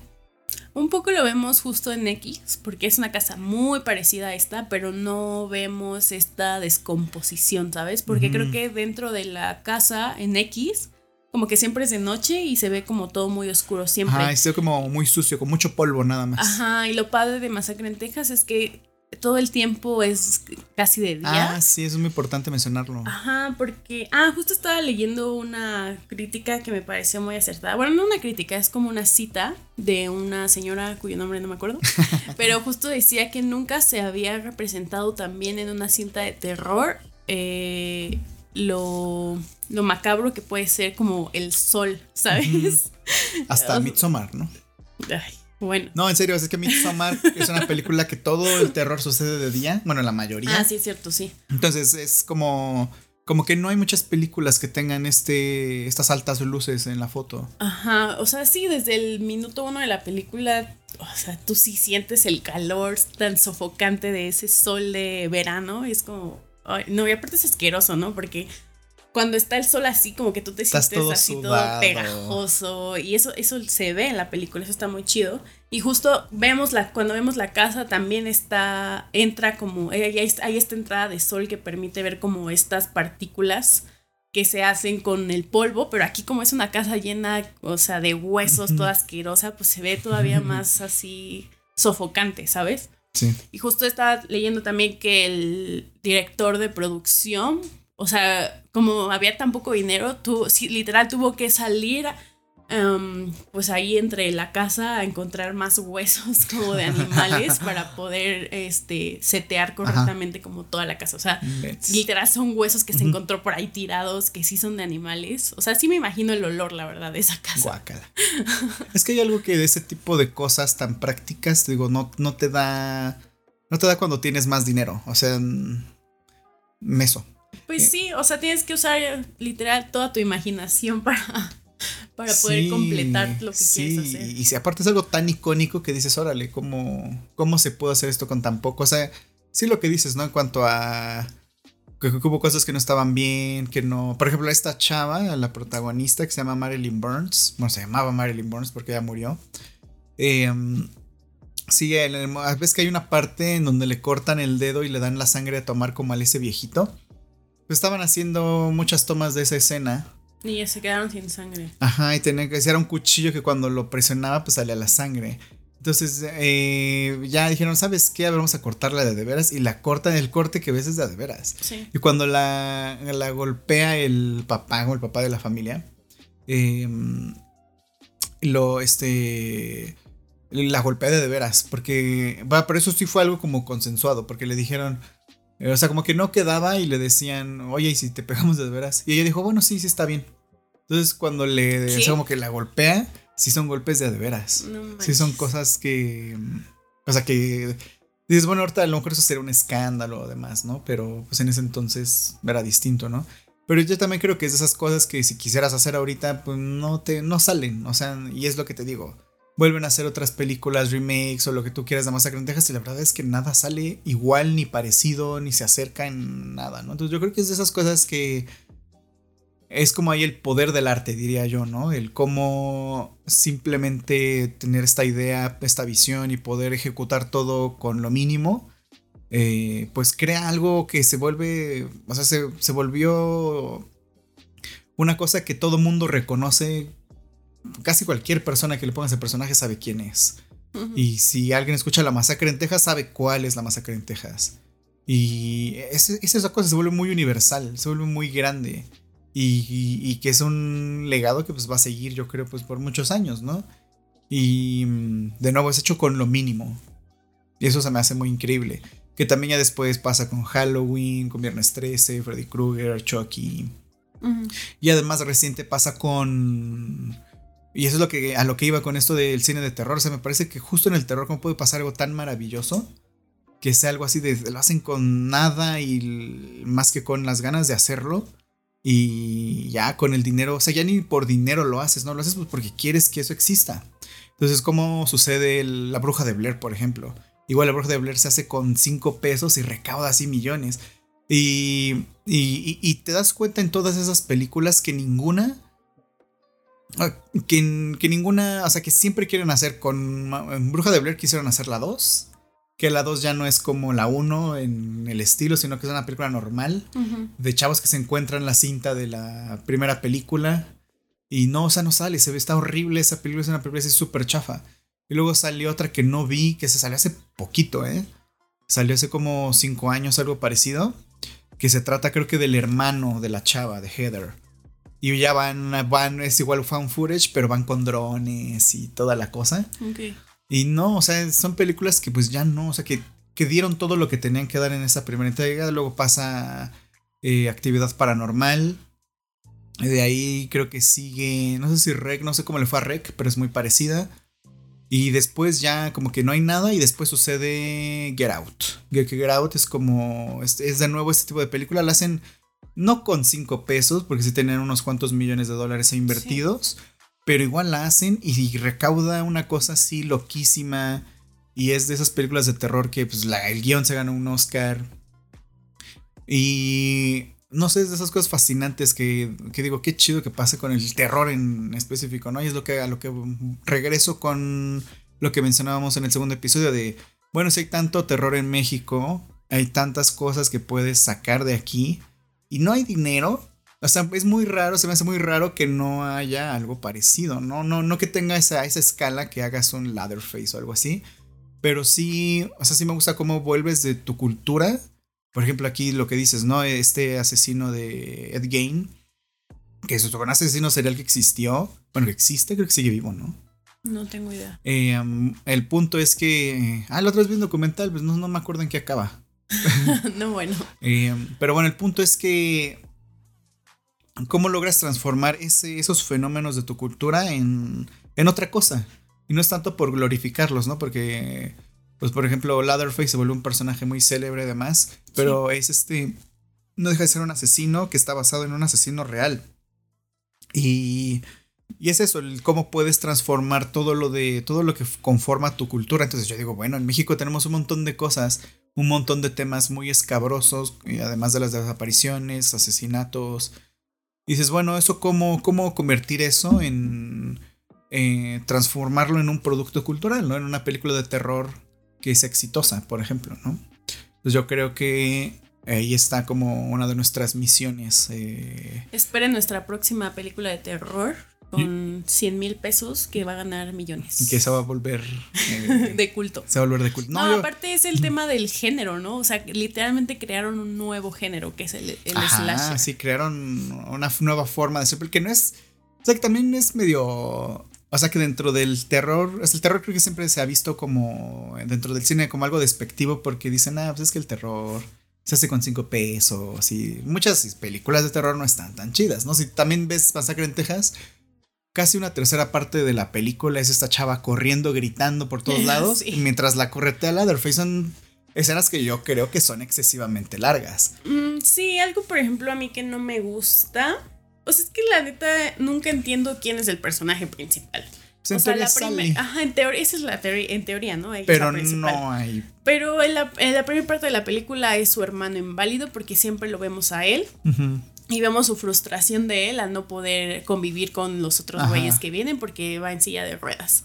Luego lo matan de repente y ya según se convierte en ella, pero a ella solo la vemos gritar por toda la sí, no por todo el bosque. No es una película que se caracterice por su guion. Exacto. Y es algo muy también de las películas de terror. O sea, no ahondan tanto en los personajes. O sea, por ejemplo, ahorita eh, que hablemos de X pues tampoco es como que, o sea, sí enfatizan en un personaje en particular, pero, no, la conocemos tanto como, como pues, en otras películas de otros géneros. Pero que fíjate que también cuando se quiere hacer más, o sea, cuando que quieres meterle ya historia y guion, como que ya no queda, pero lo hacen en Masacre en Texas 2, que hay ahí como una, una especie de, hay como se dice, una conductora de radio que está como ahí intentando resolver los casos de asesinatos, demás.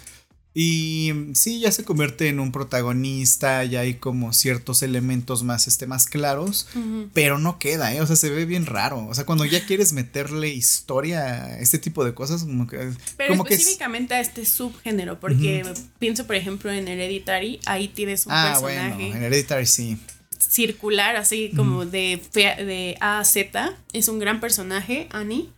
Y, pero es, no es un slasher, o sea, es película de terror, pero no sé qué subgénero podría ser. Pues es, mm, es más un drama familiar. Pero es un gran ejemplo de, que si puedes crear un gran personaje en una película de terror. Sí, también el de Get Out. O sea, sí, yo creo que en específico en el slasher sí es de... Mm, sí, o sea... Eh, y en específico en Masacre en Texas es de, híjole, o sea, o sea, ¿qué más le puedes meter a esa cosa? Lo podremos ver un poco con la de Halloween, ¿cómo se llama? Michael Myers, el protagonista. No, la chica. Ah, bueno, es Jamie Lee Curtis. Pero Jamie Lee lo vemos un poco, pero porque hay muchas películas después, ¿sabes? Y hay como este desarrollo de personaje, ya en esta última ya es grande y, y ya tiene a su hija, a su nieta.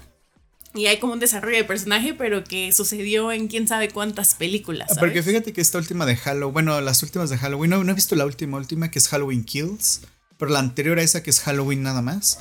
Eh, esa película es secuela directa de la primera, o sea, como que desecha igual todas las demás. Ah, ok. Y me parece muy interesante porque yo creo que es muy, es complejo de, de lograr, pero yo creo que es una película chida porque mm, eh, ya ves esta mujer que es ya mucho mayor y que ha vivido con este trauma de Leatherface toda su vida. Entonces realmente sí es algo muy interesante de ver y de ver cómo, ah, no, Leatherface, Michael, Michael Myers. Y como Michael Myers también ya es más grande. Entonces, eh, eso está muy chido, la verdad es una buena película. Pero sí es difícil, por ejemplo, en igual en, en La Bruja de Blair, cuando le quieres dar una historia más compleja, ya no queda. Y, y lo que te dice Masacre en Texas, o sea, todo lo que ha salido de Masacre en Texas, nada está chido.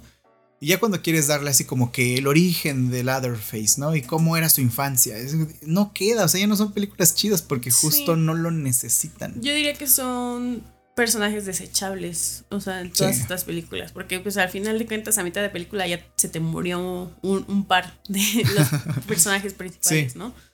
Pero pues creo que es justo parte de parte del género, ¿sabes? Sí, a lo mejor puedes ver, tienes figuras como la, la, protagonista de Scream, la chica, la chica, no me acuerdo cómo se llama, pero ella que sale en todas las películas de Scream y luego ejerta en las 5, no protagoniza, pero vuelve a salir y ya es esta figura, ¿no? De, ah, la original, la chica que dio origen a Scream, ¿no?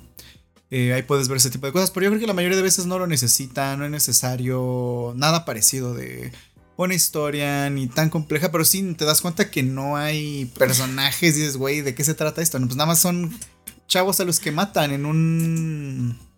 en un este... pues en una tragedia que le sucede, ¿no?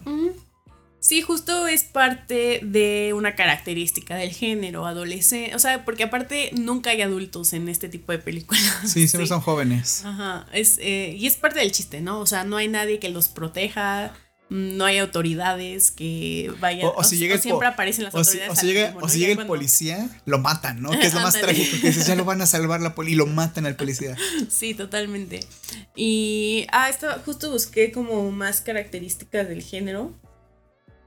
Y pues bueno, el asesino la mayoría de las veces pues es anónimo porque su, rostro siempre está cubierto, porque tiene algún tipo de desfiguración o lo que sea, porque obviamente ya es un background, ¿no? De, Del personaje y por eso es malo.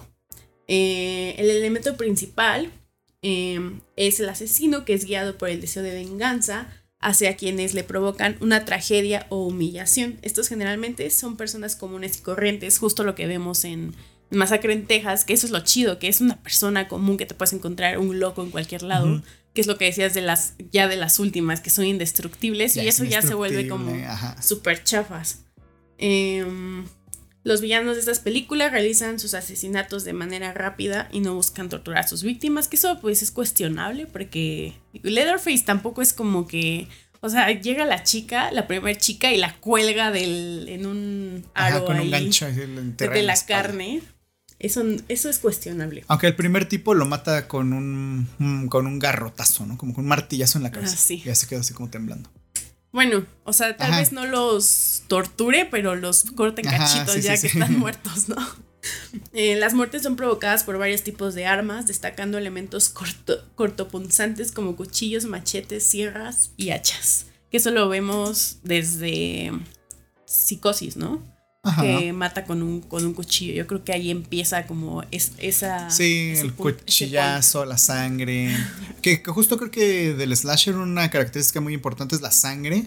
Pero curiosamente, Masacre en Texas no es una película que se caracterice por ser sangrienta. Sí es una película violenta, pero no es una película muy sangrienta, la verdad. No hay mucha sangre. Y eso es de las cosas más chidas de Masacre en Texas porque mm, me gusta que logra representar la violencia y que es una película violenta, pero sin que haya mucha sangre. Y yo creo que también tiene que ver con que no tenían tanto dinero, ¿no? Para porque no había dinero para la sangre. Ajá, entonces yo creo que es de esos casos que las carencias hace que, que se vuelvan fortalezas, ¿no? Y bueno, el último elemento recurrente es la presencia de la denominada Final Girl, una joven que es perseguida por el asesino durante los últimos minutos de la película. Que eso sí lo vemos en todo, ¿no? Siempre la última es una chica que un poco eh, también es. Eso ha sido tema de conversación. Claro, porque.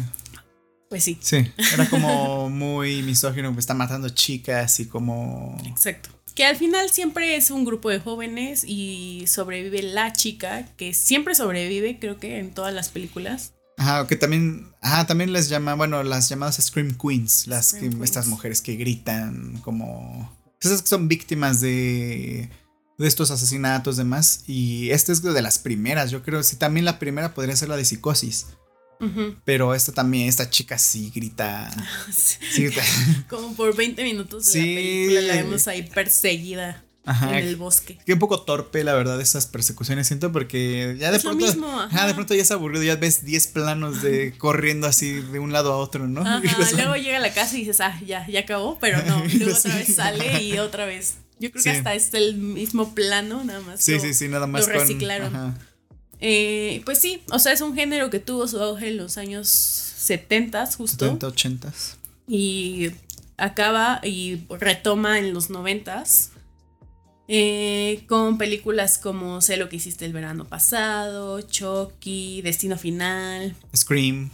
Scream. Y pues eso.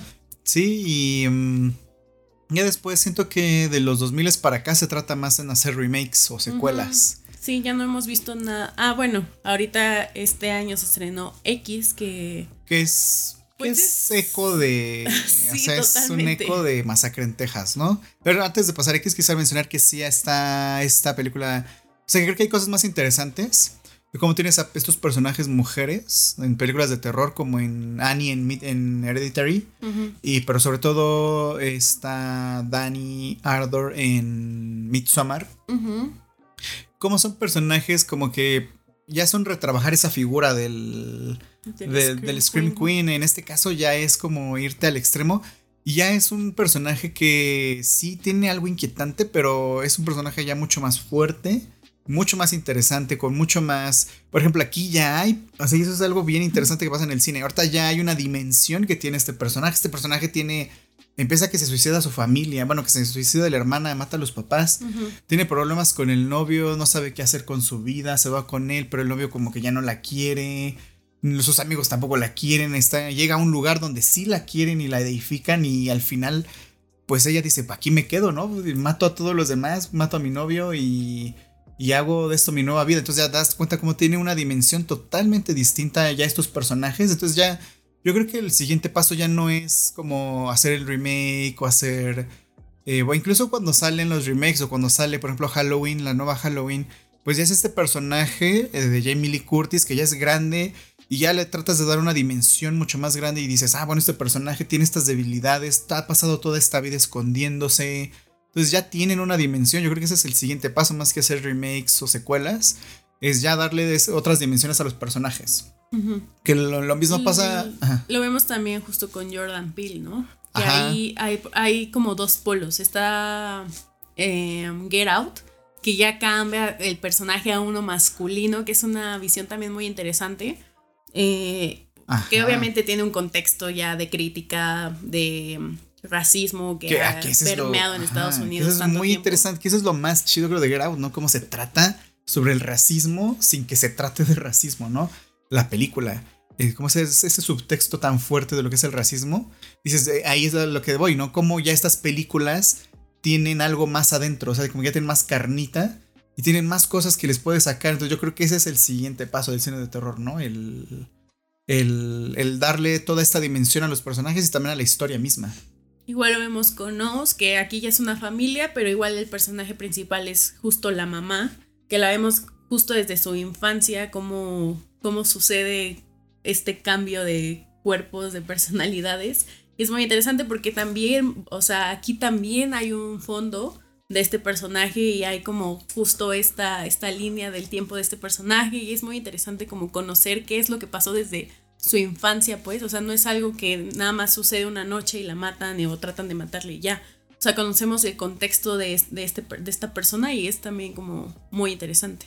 Sí, y otra película, otra película que se me ocurre es Raw, la, esta película de Julia Ducournau, la francesa, que es esta chica igual que está en un coming of age y descubre entre todo su sexualidad además que también es caníbal, ¿no? Entonces, eh, esas que también como cosas muy interesantes que que se pueden, o sea, que puedes ya observar en estas nuevas películas. Y ya va a salir la nueva de Jordan Peele, Nope. Ah, sí. ¿Cuándo sale este año? Ya sale, yo creo que sale a mediados de este año. Bueno, ya. O sea, julio, yo creo, junio, finales de junio. No sé en qué fecha sale en México, pero yo creo que a lo mejor se estrena a la par. Y vi el tráiler y he visto el póster y se ve interesante. Entonces yo creo que es muy, eh, también eso es muy chido de Jordan Peele, que retrabaja la figura del negro o la negra en, el cine de terror, ¿no? Que siempre... Es el eh, primero en morir. El primero en morir, ajá, que, hay una cosa medio racista con los negros en el cine de terror. pero aquí el otro retrabaja y aquí el negro es un protagonista. Y eso está muy, muy chido. Y bueno, de podemos ir cerrando. El programa va a durar dos horas. Yo dije va a durar este hora y media, una hora, va a durar bien poquito. Pero no. Este. El final de Masacre en Texas creo que es como muy. Uf. Muy icónico, ¿no? Sí, me encanta. Creo que acaba donde tiene que acabar. Em, porque si le quieres dar más, un final más largo, más concluyente, pues no acaba con esta chica que termina gritando y está completamente loca. Y, pero se logra escapar, ¿no? Se la llevan en una camioneta. Y por otro lado, Leatherface se queda como bailando, ¿no? Eh, con su motosierra. Y ahí acaba la película. Es muy, muy, muy fuerte ese final. Es un gran final, Muy liberador, la verdad. Sí. Bueno, después de tantos gritos, sí, creo que debería ser muy liberador. Y sí, es, es muy fuerte, es muy chido. Y justo la 2, la, eh, la Masacre en Texas 2, que digo ya está súper chafa, la chava que es como la protagonista, eh, pues la, termina capturada con estos tipos también. Y... Pero aquí acaba en que ella tiene la motosierra y mata a un tipo malo y ya y acaba con ella alzando la, motosierra así como muy como muy este victoriosa. Y ahí acá es un final muy feo. Está súper chafa así la la chava así como convirtiéndose en el nuevo Leatherface entonces, este, sí, yo creo que es muy, muy bueno el final de, de Masacre en Texas. Y ya podemos ahora pasar a, a X, que de nuevo es este grupo de jóvenes que van a, mm, a filmar una película en, en una casa alejada, como en medio del bosque. Y mm, no sé, eh, justo lo que le decía Azul cuando yo la vi, dije es que siento que como que no entiendo cuál es el punto de la película y creo que es justo por eso, ¿no? Que justo ahorita las películas te están ofreciendo algo más. Entonces esta película siento que va demasiado para atrás y como que no te ofrecen nada. Se quiere parecer mucho más a Crentejas, obviamente. Que es una película que se hace en... que es digital, pero está hecha, bueno, tiene filtros, demás efectos de postproducción para que se parezca que está hecha en película. Pero en realidad la película es digital. Ok. Y no sé qué quieres decir sobre X que se estrena este fin de semana además. Pues, no sé, o sea, es simplemente el homenaje a, Masacre en Texas, no vemos algo... Bueno, algo que sí me gustó, la verdad, es como este giro que le dan. Ah, bueno, ellos llegan a esta casa y en la casa principal viven dos ancianos. Entonces, un poco la chica. Son pareja. Son pareja, ajá. Y un poco vemos. Algo que me pareció muy interesante es que vemos a la señora o sea, ella es una señora grande, y ella sigue teniendo deseo sexual por su por su marido, o sea, ella quiere que ellos sigan coger, quiere coger, es lo que Ajá, quiere hacer. y el señor es como de, "No, yo ya no puedo, ¿qué tal si me da un paro cardíaco?" Y la señora un poco cuando ve a estas chicas que llegan, Jóvenes con estos Ajá. que a grabar películas porno. Exacto, o sea, súper bonitas, con cuerpazo, con unos shortcitos y su playerita. O sea, ella ve en ellas lo que, pues lo que ella tuvo alguna vez y que ya no tiene y que quisiera seguir teniendo. O sea, eso es algo muy interesante. O sea, a mí me ha interesado últimamente cómo se ven reflejados los adultos mayores en el cine. O sea, a mí era algo que no me interesaba. Pues porque pues no es algo que le interese a la gente, la verdad. En general, ¿no? En Todo lo que tenga que ver con la gente de Con la tercera gente edad. de la tercera edad que en unos años va a ser mayoría en la Ciudad de México, o sea, van a haber más ancianos que jóvenes. Esto, eh, bueno, este interés llega Ah, dime, mí. se me ocurrió una historia de terror con eso, pero te la digo. Te hace alguien enlace. O sea, esto llega a mí porque mi mamá hace cuatro años empieza a estudiar una carrera que se llama gerontología. Y la gerontología es básicamente psicología enfocada al adulto mayor. Entonces, como que mi mamá empieza a adentrarse en estos temas y como que siempre me anda como platicando cosas, ¿no? De, de esta gente mayor, porque pues ella básicamente da terapia a estos adultos. Y pues a mí ya como que me entró esto de, chale, pues sí, o sea, son, estas, son adultos que siguen, o sea, aunque sean mayores, siguen siendo personas y siguen teniendo sentimientos y deseos y todo lo que nosotros como jóvenes tenemos. Entonces, esa parte me parece como súper interesante. eh, cómo, cómo se aborda en la película, ¿no? O sea, esta señora ve en ellas, o sea, tiene un deseo por ser ellas, o sea, así cañón, o sea, ella llega a... Bueno, es que eso ya es spoiler, pero hay una parte donde entra al cuarto de una de estas jóvenes y se duerme al lado de ellas y le empieza a acariciar y se ve muy terrorífico. Pero pues es una señora, o sea, solo se ve terrorífico porque la señora ya es grande y parece como... Pues sí, o sea, ya tiene muchas arrugas, ya su piel se ve como... mm, Caída, ¿no? pues no caída, o sea, más bien se ve como, como una calaca, casi, casi, ¿no? Bueno, o sea, esto es muy políticamente correcto, pero sí, o sea, su piel como que se estira y su está chupada, ¿no? Ajá, ándale, eso.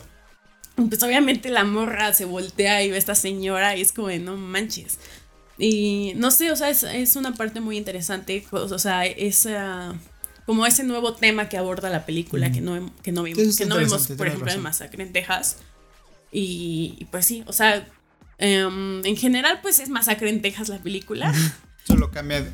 Solo cambia este. Los. Como villanos, los antagonistas. Ajá, los antagonistas son estos señores que, pues sí, se dedican a matar a cualquiera que llegue a su casa, ¿no? Em, pero sí, o sea, esa parte me parece muy interesante y creo que da para otro tipo de película. Ah, por ejemplo, esta película estaba viendo ayer que, que están grabando, que grabaron a la par una precuela de esta señora. O sea, porque la chica, la protagonista, que no me acuerdo cómo se Mia llama. Que sale en High, High Life de Claire Denis con, ¿A poco? con este Robert Pattinson. Ella interpreta, obviamente, a la chica y también interpreta a la, a A la la viejita, anciana. ajá. Ajá. No lo sabía. Entonces a la par hicieron una precuela que habla justo de la, de la mujer cuando era joven. Eso es, o sea, me, creo que me, Mm. me va a parecer más interesante esa película Ajá. que ex, ¿sabes? Estaría más interesante justo ver el- ese personaje que se fuera el protagonista, ¿no? Ujú. Imagínate esa película, y a mí me gusta mucho hacer eso, imagínate la película, pero que el protagonista, intercambiar los, los papeles, ¿no? Que el protagonista fuera la señora y los antagonistas fueran estos chavos que llegan como a su casa. Ándale. No sería, sería una película diferente y sería como... más interesante. Ajá, creo que Algo que no hemos visto. Ajá, eso será muy, muy chido. Eh, sí, yo creo que estaría chido que fueran a ver X. Esta semana se estrena Top Gun, ¿no? No hemos visto Top Gun, pero creo que sale Top Gun y sale X. Sigue Doctor Strange, obviamente. Entonces pueden ir a ver X si quieren ir a ver una película de terror.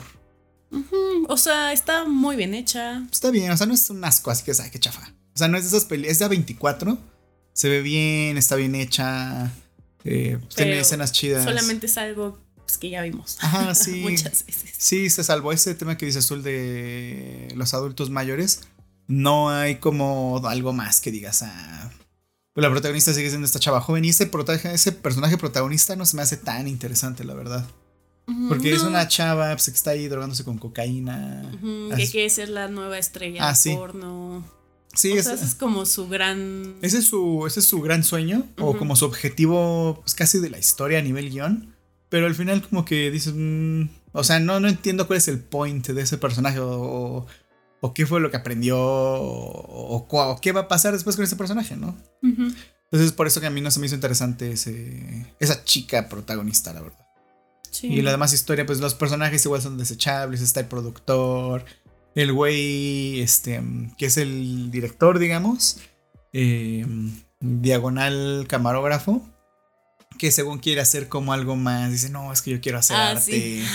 Y tiene a una novia, a su novia, lleva a su novia a ayudarlos con el sonido. Ajá. Y ahí la ves, a la chica cargando su, su grabadora, eso. Ajá, esa, está- esa historia también está interesante. O sea, la chica llega y como que ve a las chicas que son actrices como. Ah, porque la chica es como tímida, ¿no? Sí, Ajá. así como- mojigata. Ajá, como mojigata y dice, ay, como que. Pero empieza a ver a las chavas y todo, ¿no? Ajá, y como que dice, mmm, interesante. Y ya al final como que ella quiere participar en la película y su güey ahí sí ya no quiere Ajá. y se enoja y se va y lo matan, qué bueno. Y ¿Estás contando toda la este- película?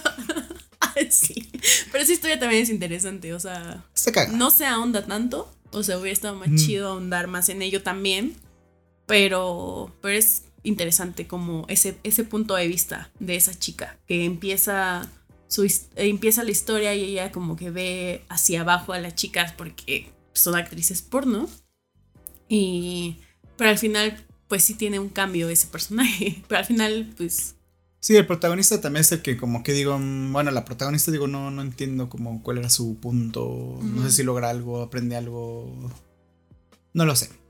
Pero sí, Masacre, perdón, X comienza mucho con... Bueno, de hecho comienza con, digamos, la masacre, ¿no? Con el resultado de la masacre, podemos decir que es el, la escena, bueno, inicial de la película. Empieza con esta masacre y dicen, güey, ¿qué pasó? ¿No? Y ya después, como flashback a lo que realmente pasó. ujú. Y pues es X, dirigida por Ty West o T West. Y um, yo recomiendo que la vean, vayan a ver. Está, se van a pasar un rato bien, yo creo. Una película bien. O sea, yo prefiero esto que ver. el conjuro. Ajá, que el conjuro, esas cosas. Actividad paranormal. Prefiero, prefiero que hagan algo como esto. Está, está bien hecha, pues. Sí. Y um, algo más que quieras agregar sobre X. Mm, no. sobre más. Masacre en Texas. Mm, no. Sobre Martin Scorsese. La que civil. Lo quiero mucho. La civil. Ojalá fuera mi tío Martínez. Ojalá fuera mi abuelo, ¿no? Ya, Ah, bueno, sí, abuelo. Está viejito. Bueno, su hija es creo que de mi edad. Su hija, ah, sí, sí me acuerdo. ¿Qué tal, eh? No O sea, que la tuve como a los 70 años. ¿no? Ay, no manches, no está tan. Bueno, quién sabe cuántos años tenga. Tiene creo que 80, algo No parece. Está como ahí O rondando. sea, la tuvo, la tuvo como a los 60, no manches. Bueno, no, yo creo que es un poco más grande, no sé. No sabemos bien la edad de Martin Scorsese, pero sí, sí, su hija es bastante Pero sí jovencilla. quisiéramos que fuera nuestro abuelo. Y pues bueno, eso fue el cuarto episodio de mm, Kinomada el Podcast. podcast. Y la siguiente semana, ya como ya dijimos, vamos a hablar de la saga. La saga. Parque Jurásico. Parque Jurásico. Apenas me eché la 1, es muy buena. Es que le digo a Herminio que esa la había visto como mil veces, pero por partes. Nunca me había sentado a verla así completa. Está muy chida, ¿no? Es una gran película. gran Está película. muy bien hecha además. Ya las demás, o sea, lo curioso, o sea, sé que Mundo Perdido, que es la que sigue, está chafa. Y lo curioso es que también la hizo Steven Spielberg. Entonces va a estar padre ver todas las películas. Entonces pueden ir viendo todas las películas también de mm, Parque Jurásico.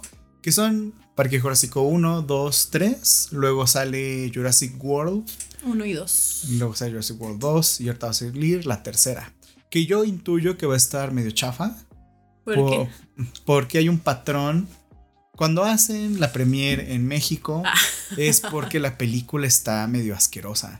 Entonces, no, la verdad eso es en serio, eso es un fact. O sea, te digo, vino Jared Leto a promocionar Morbius. Eh, no creo que aplique tanto con, con Top Gun porque vino Tom Cruise, pero no, no fue, siento que no fue el mismo evento. Y fue más como medio un preestreno de dos semanas. Entonces, no, no fue como la premiere en México. Que vino Jeff Goldblum. Sí, vino Jeff. Ah, de hecho vi un, vi un TikTok donde están así unos chavos, creo que en su coche o algo así, o en la calle, y ven el turibús y ahí está Jeff Goldblum. Ah, sí, porque hizo un. Estaban haciendo un programa para. con el Capi Pérez para la Resolana. Ah, ok. Y justo vi en Instagram las fotos ahí del Capi ya con su amigo Jeff. Jeff. ¿Y quién más vino? ¿Cómo se llama la chica? Ah, está. Alice. Alice, ¿cómo? Bryce ah, Dallas Howard. tiene un nombre muy difícil. Bryce Dallas Howard. Hija de Ron Howard el director Ron Howard. Ajá, y ahí estuvieron en el Turibus tomando mezcalito. Es un gran sujeto, me cae muy bien. ¿Sabes que se me antojó un helado de Ice Cream Nation? Mm. Es que hay, ah, hay uno de chocolate con mezcal. Uf, ah, que sí está fuerte, ¿eh? Sí, una vez, eh, bueno, un amigo pidió una, una, malteada de ese, ese, de ese helado y sí sabía Sí, no, nos lo di a probar y sí estaba fuerte. Estaba bueno bueno, la teoría dice que si sabe es porque no tiene tanto alcohol, que no te pega tanto y si no sabe te pega. Pues es que en ese caso si te echas un tequilita, pues no te pegaría, ¿no? Pero hasta te arde la... No, yo creo que esa teoría...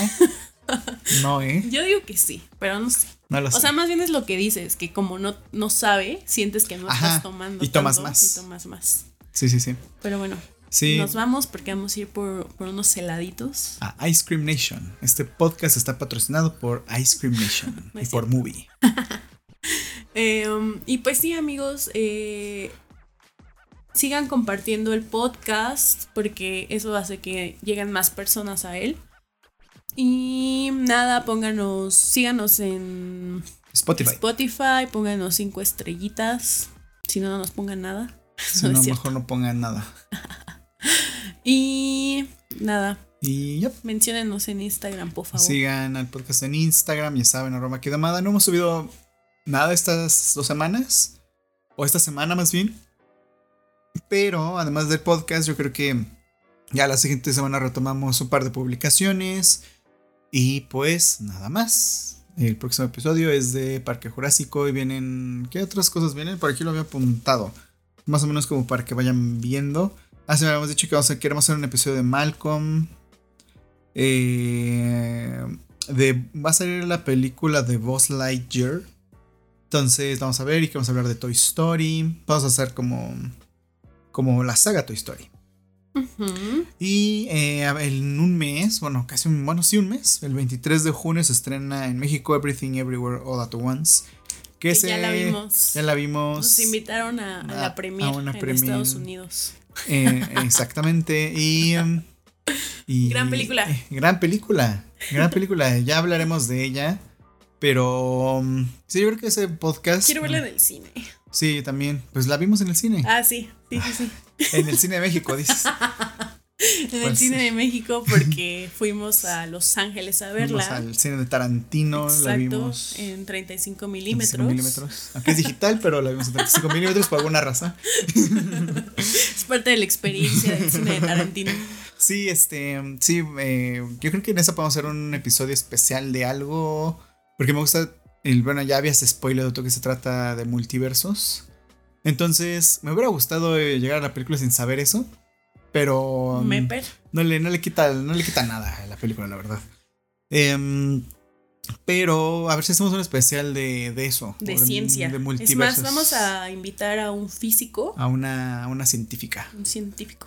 A mi hermano, mi hermano es físico. Bueno, no, no es cierto. Está estudiando física, pero creo que va como en cuarto semestre, así que no creo que sepa mucho de multiversos. No, pues a ver a quién invitamos eh, para que nos comente su perspectiva sobre el multiverso. Va. Y no, porque aparte de eso creo que tiene que ser física cuántica y así. Sí, está muy, muy cañón. Entonces, bueno, pues ya veremos a quién. Sí, estaría bueno, ¿eh? Pues sí. Vamos a ir gestionando algo. Sí, hay que invitar ya a alguien. O sea, hay mucha gente que se nos ha acercado, que quieren salir en el podcast, pero pues obviamente. No sé, fue un señor que creo que se llama Guillermo del Toro, no dijo que quería salir. le dijimos, no, no, no se logró como. Concretar. Concretar porque había diferencia de agendas entre la suya y la nuestra.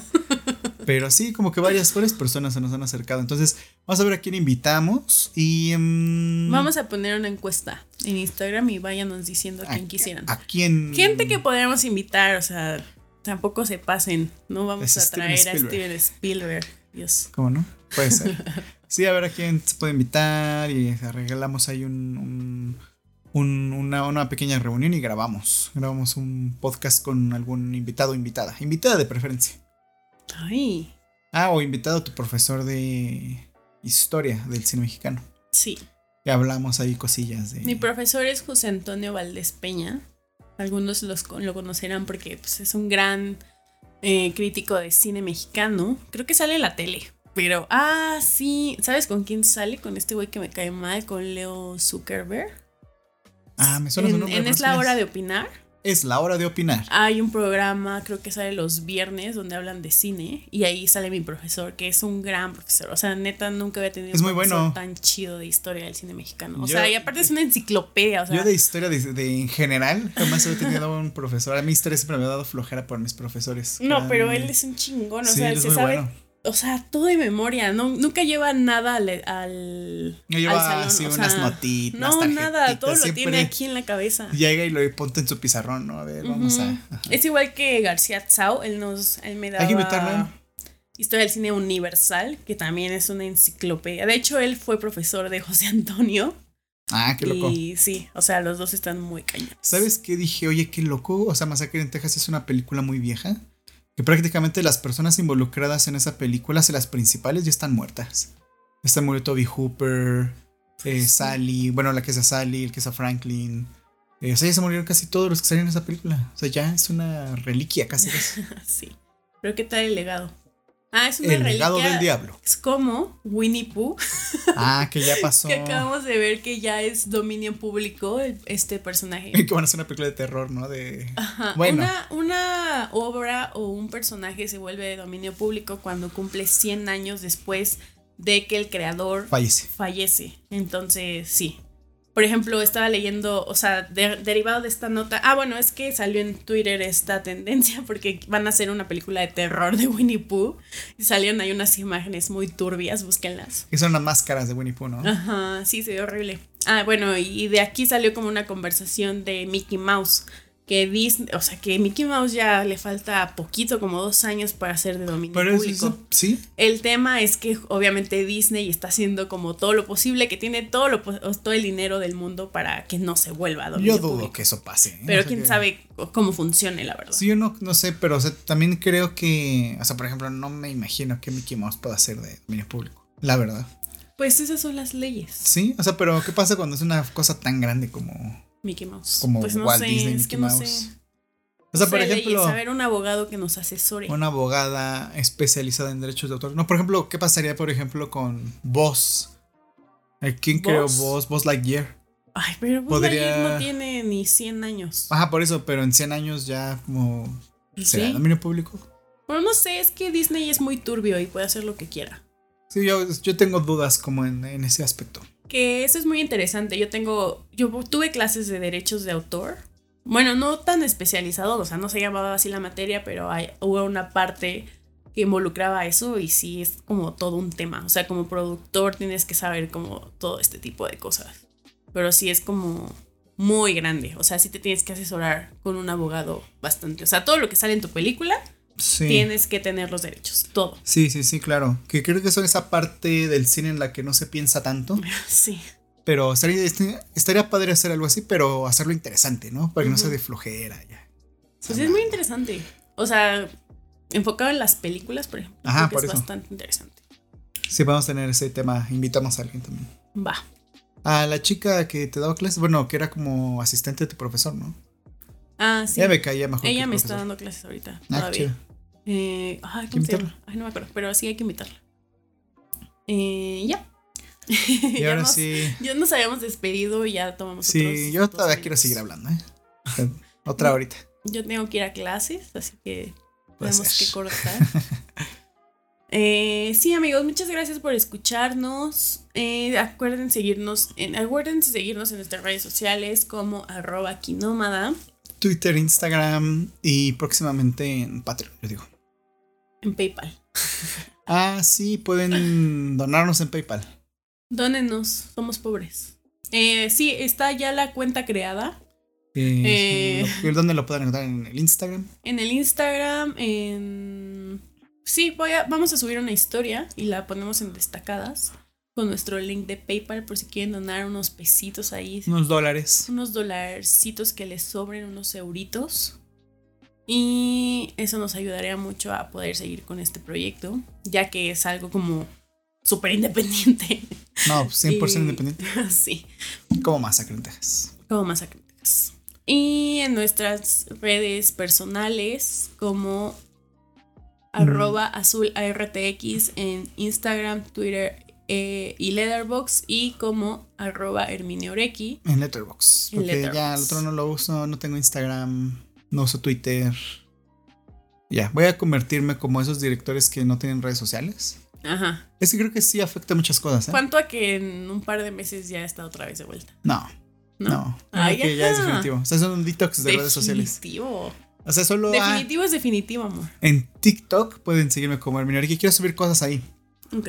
Y si va bien ahí en TikTok, eh, pues a lo mejor abro Instagram otra vez. Pero mm, de momento no.